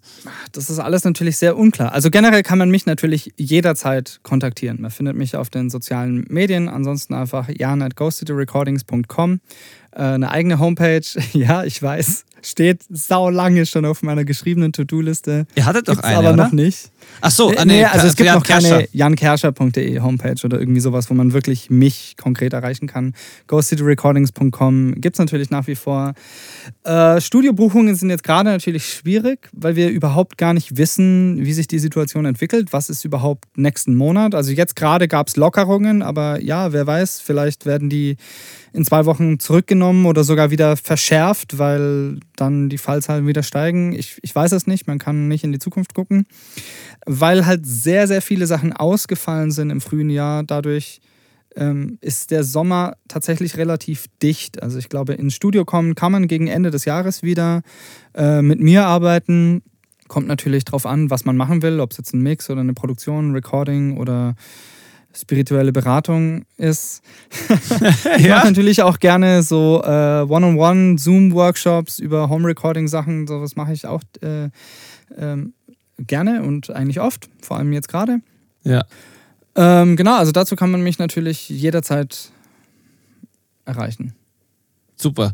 Schreibe ich alles genauso auf. Wenn es noch irgendwas gibt, was du jetzt irgendwie pitchen möchtest, ankündigen möchtest, wo du irgendwie sagst, so da habe ich noch was in der Pipeline oder irgendwas, was dir wichtig ist, wo du hinweisen möchtest, dann feuer doch einfach noch drauf los. Boah, es gibt bestimmt ganz viele Sachen, die ich wichtig finde. Ähm, benutze einen Kopf, Leute. Denkt nach, lieber zu viel als zu wenig. Hilft hilft eigentlich immer. Ja, also eine Sache pitche ich gerne und zwar, vielleicht ist es eine Sache, die ich jetzt nur denke, dass ich bald machen werde. Vielleicht mache ich sie aber auch wirklich. Ja. Ich habe jetzt auch äh, inspiriert durch die viele Zeit, die ich jetzt gerade habe, darüber nachgedacht, mal einen Patreon-Account aufzumachen, wo ich gern alle möglichen Sachen präsentieren würde. Eigentlich hauptsächlich gibt es bei mir in meinem Schaffen ein großes Problem, nämlich dass ich nicht für alles, was ich tue, die richtigen Kanäle habe. Also ich mhm. schreibe zum Beispiel wahnsinnig viele Songs, die in das Format Like Lovers überhaupt nicht reinpassen oder die super alt sind und die ich neu aufrolle, die dann aber ganz anders klingen. Ich dachte, vielleicht ist eine coole Idee, einen Patreon-Account zu machen, wo ich dann solchen Content irgendwie exklusiv präsentieren kann und wo ich auch mal anfangen könnte, so einen privaten hyperverkopften Blog zu schreiben, der dann auch wirklich Leute erreicht, weil tatsächlich finde ich die Stimmung auf den sozialen Medien zunehmend bedrückend und schlecht und ich glaube auch schädigend. Ich glaube, ich glaube, Facebook schadet den Menschen. Ich bin mir noch nicht ganz sicher, aber ich glaube, wir steuern zumindest mal in diese Richtung rein, weil es einfach nicht gut, wenn ein Algorithmus kontrolliert, was du siehst und der das dann bewertet aufgrund von deiner emotionalen Reaktion und deine emotionale Reaktion ist am stärksten bei Ärger.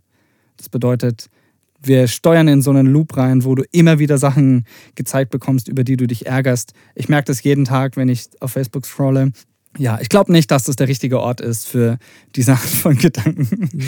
Das äh, würde ich dann im privaten Kontext scheren mit den Leuten, die es interessiert. Also wenn es euch interessiert, sprecht mich gerne drauf an, sagt gerne, ey, ich hätte voll Bock und ich würde mir das und das wünschen auf diesem Patreon-Account, dann, ähm, dann, dann motiviert mich das auch noch ein bisschen äh, mehr daran zu arbeiten und das dann auch irgendwie so einzurichten, wie Menschen das dann auch wirklich interessiert und wo man auch irgendwie was Cooles dann bauen kann ich habe jetzt mit gerechnet mit, mit viel mehr konkreten Projekten, die du jetzt gerade irgendwie das an den Mann bringen kannst, aber das ist dann viel schönere Aussichten, wenn du sagst, du, du planst da, nee, weil das ist super. Ich meine, dieses, ja. dieses Patreon-Ding passt, glaube ich, zu dem, was du vorhast, perfekt da, weil du dann, also es wird einfach, also ich, ich kann mir das echt gut vorstellen, so, weil aus, aus genannten Gründen, weil du das erstens dann erstens komplett selber in der Hand hast, also zweitens du Menschen, die denen das wirklich wichtig ist, was du machst, das bieten kannst einfach. Und ja. so ein, es ist einfach ein schöner, ja, ist echt ein schöner Kontrast, auch ein schöner Kanal, auch im Vergleich zu.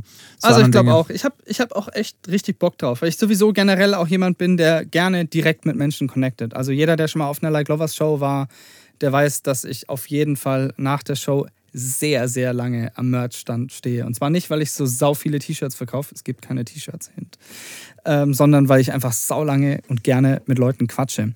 Und jetzt fällt mir tatsächlich noch eine Sache auf, die ich gern pitchen will. die geht eigentlich in eine ähnliche Richtung. Und zwar auf dem aktuellen Like Lovers Album gibt es einen Song, der heißt Infinite.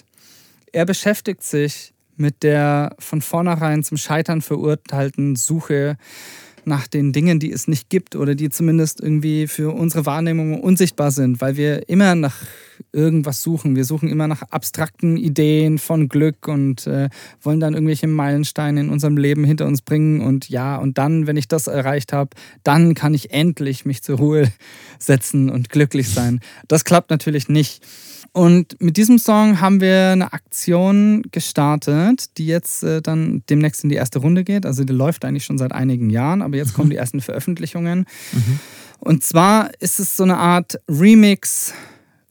Open Source Kollaborationsprojekt, wo wir ohne Deadline unendlich viele Remixe von diesem Song anfertigen lassen wollen. Von okay jedem. Also es gab dann auch auf den Konzerten so Listen, wo man sich eintragen konnte. Dann habe ich die Spuren rausgeschickt und es sind unglaublich viele verschiedene Versionen dabei rumgekommen. Das sind halt Covers, Mashups, äh, komplette Übersetzungen. Es gibt eine deutschsprachige Black Metal-Version von diesem Song. Es gibt Elektro-Versionen, Drum-Bass-Versionen, was weiß ich was, äh, Songwriter-Versionen.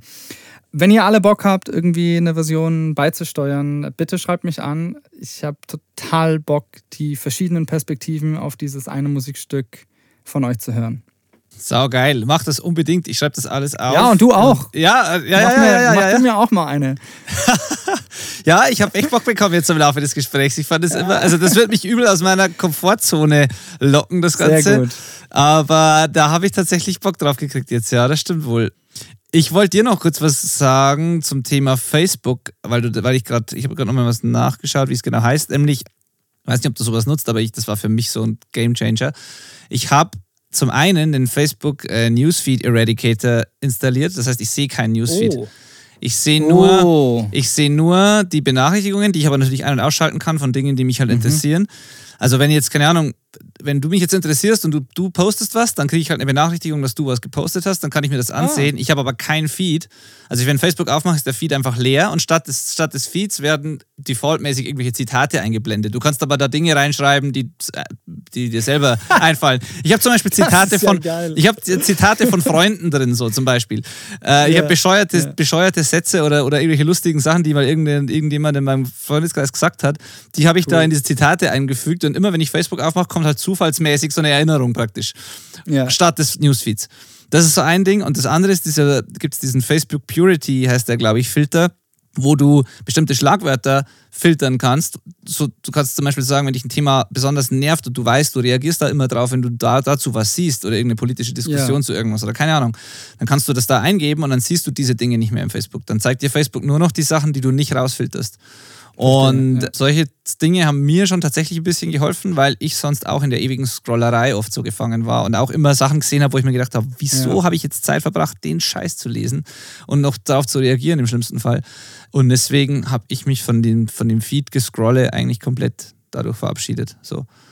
Also, das ist äh, sehr schön. Ja. Ja, das kann man, kann man machen, kann man ausprobieren. Also ich habe das jetzt für mich persönlich folgendermaßen gelöst, weil ich bin ja so ein bisschen, also ich liebe ja Gadgets, ja, und ich bin zum Beispiel auch ein großer Elon Musk-Fan, weil er jetzt so ein krasser Innovator ist und irgendwie, ich meine, come on, Mann, in zehn Jahren kommst du zu einer, zu einer Rakete, die einfach wieder landet auf dem Boden, das ist, also, und ich, ähm, ich finde Gadgets halt geil. Ich ja. finde auch Tools geil. Ich liebe halt Werkzeuge, ja, ja, wo ich mir einfach, weißt du, und auch so ultra spezielle Werkzeuge. Ne, wenn jetzt so jemand herkommt und irgendwas erfindet, womit du halt so eine unglaublich spezielle Aufgabe unglaublich effektiv lösen kannst.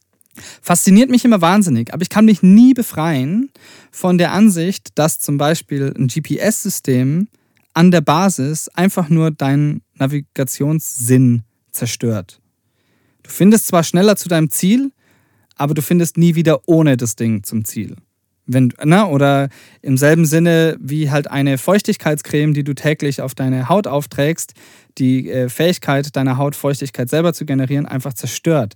Deswegen bin ich mit solchen Gadgets in meinem eigenen Leben dann auch immer so ein bisschen vorsichtig und ich denke denk mir, Facebook scrollen aufhören, das erreiche ich eigentlich nur dadurch, dass ich es einfach nicht mehr mache.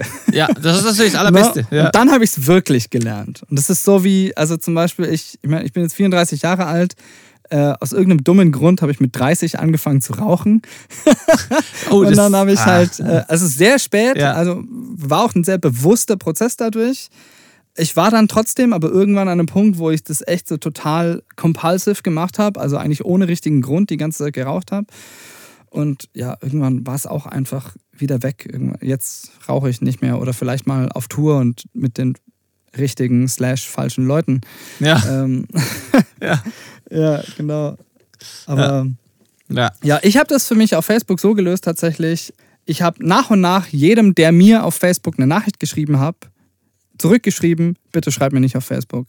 Hier, ich habe so eine, so eine fertige Nachricht, wie so eine Autoresponder, die ich dann immer reinkopiert habe hier ist meine WhatsApp-Nummer, hier ist meine Telefonnummer, hier ist meine E-Mail-Adresse, schreib mir für diese Themen dahin und für andere Themen dahin, aber schreib mir bitte nicht mehr auf Facebook. Hab ich auch. Und seitdem habe ich es relativ gut im Griff, weil ja. ich quasi nicht mehr auf Facebook gucken muss, weil ich keine Angst mehr habe, dass ich dort irgendwelche Aufträge ja. zum Beispiel verpasse ja. oder was weiß ich was. Das habe ich genau gemacht wie du. Das habe ich genauso gelöst. Aber das hat mich nicht davon abgehalten, privat irgendwelchen Scheiß halt anzusehen oder, oder aus einem bestimmten Grund dahin zu gehen und mich dann zu verlieren in anderen Sachen, die ich nicht tun wollte. Das ist ja das, das Sinn von Facebook. Ich meine, es ist ja so, so konzipiert, dass es dich reinsaugt und ähm, von daher äh, musste ich mich da, musste ich mir da behelfen, ein bisschen damit.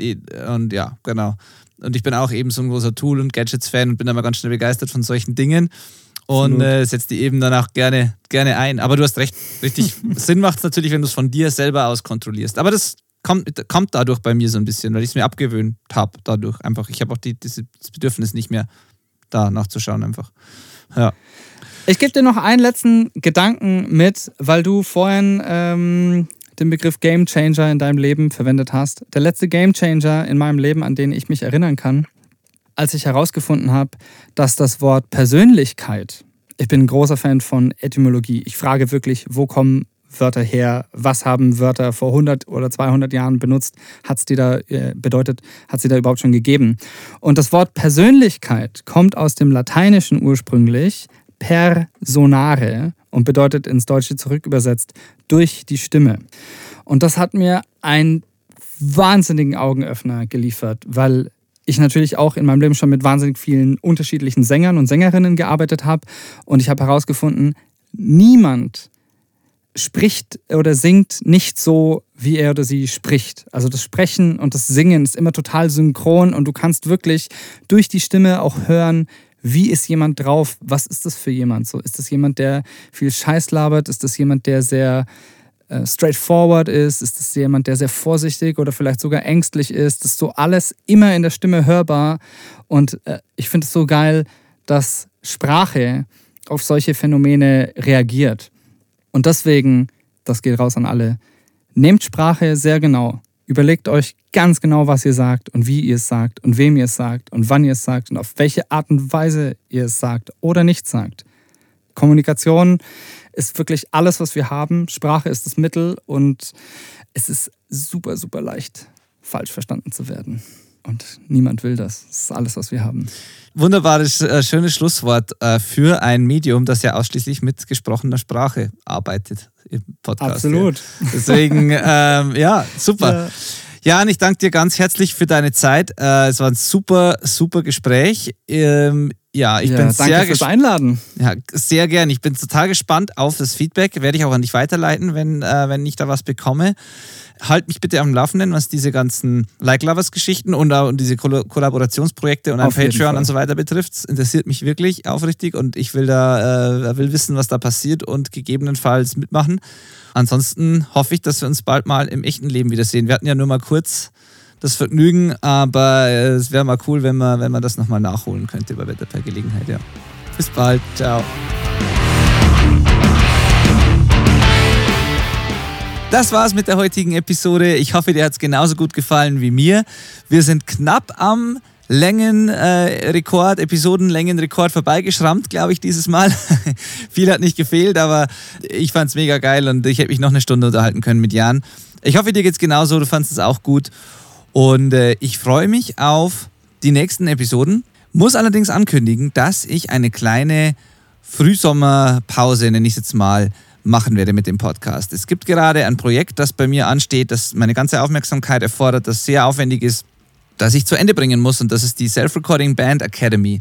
Das ist ein Online-Kurs, der Bands beibringt, sich selbst aufzunehmen und zwar wirklich von A bis Z, ein Schritt-für-Schritt-System, mega umfangreich, also die Art von Bands, mit der ich sehr oft arbeite, die selber die Aufnahmen DIY-Style machen und es danach mischen lassen. Genau für diese Bands, für diese Art Band ist dieser Kurs gemacht.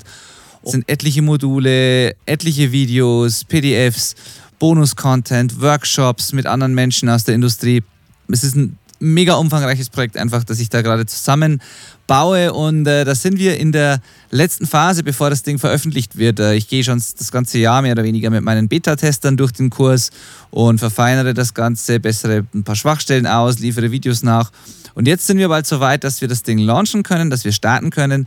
Darauf konzentriere ich mich im Moment. Das ist echt ein Herzensprojekt von mir, weil, ähm, weil ich glaube, dass es so ein Komplettsystem in der Form für diese Art Bands noch nicht gibt und mir das mega Spaß macht zu sehen, wie die Leute da gute Ergebnisse erzielen und wirklich Mehrwert daraus kriegen.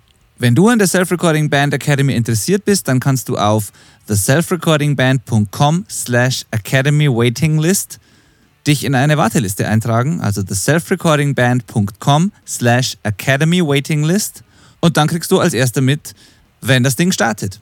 Darauf werde ich mich jetzt erst konzentrieren, das werde ich durchziehen. Werde ein bisschen Zeit mit der Familie verbringen, sobald wir das geschafft haben.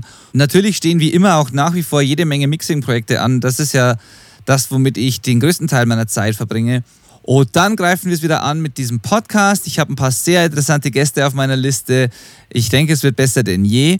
Und äh, ich will einfach nichts Halbherziges machen, deswegen diese Pause. Wird nicht allzu lange dauern. In ein paar Wochen bin ich wieder zurück. Ihr werdet es mitbekommen. Und darauf freue ich mich schon. Vielen Dank fürs Zuhören, vielen Dank für deine Treue. Kannst kaum erwarten, wieder loszulegen hier und dich hoffentlich wieder begrüßen zu dürfen. Bis dann, genieße auch du den Sommer, mach's gut. Bis zum nächsten Mal. Ciao.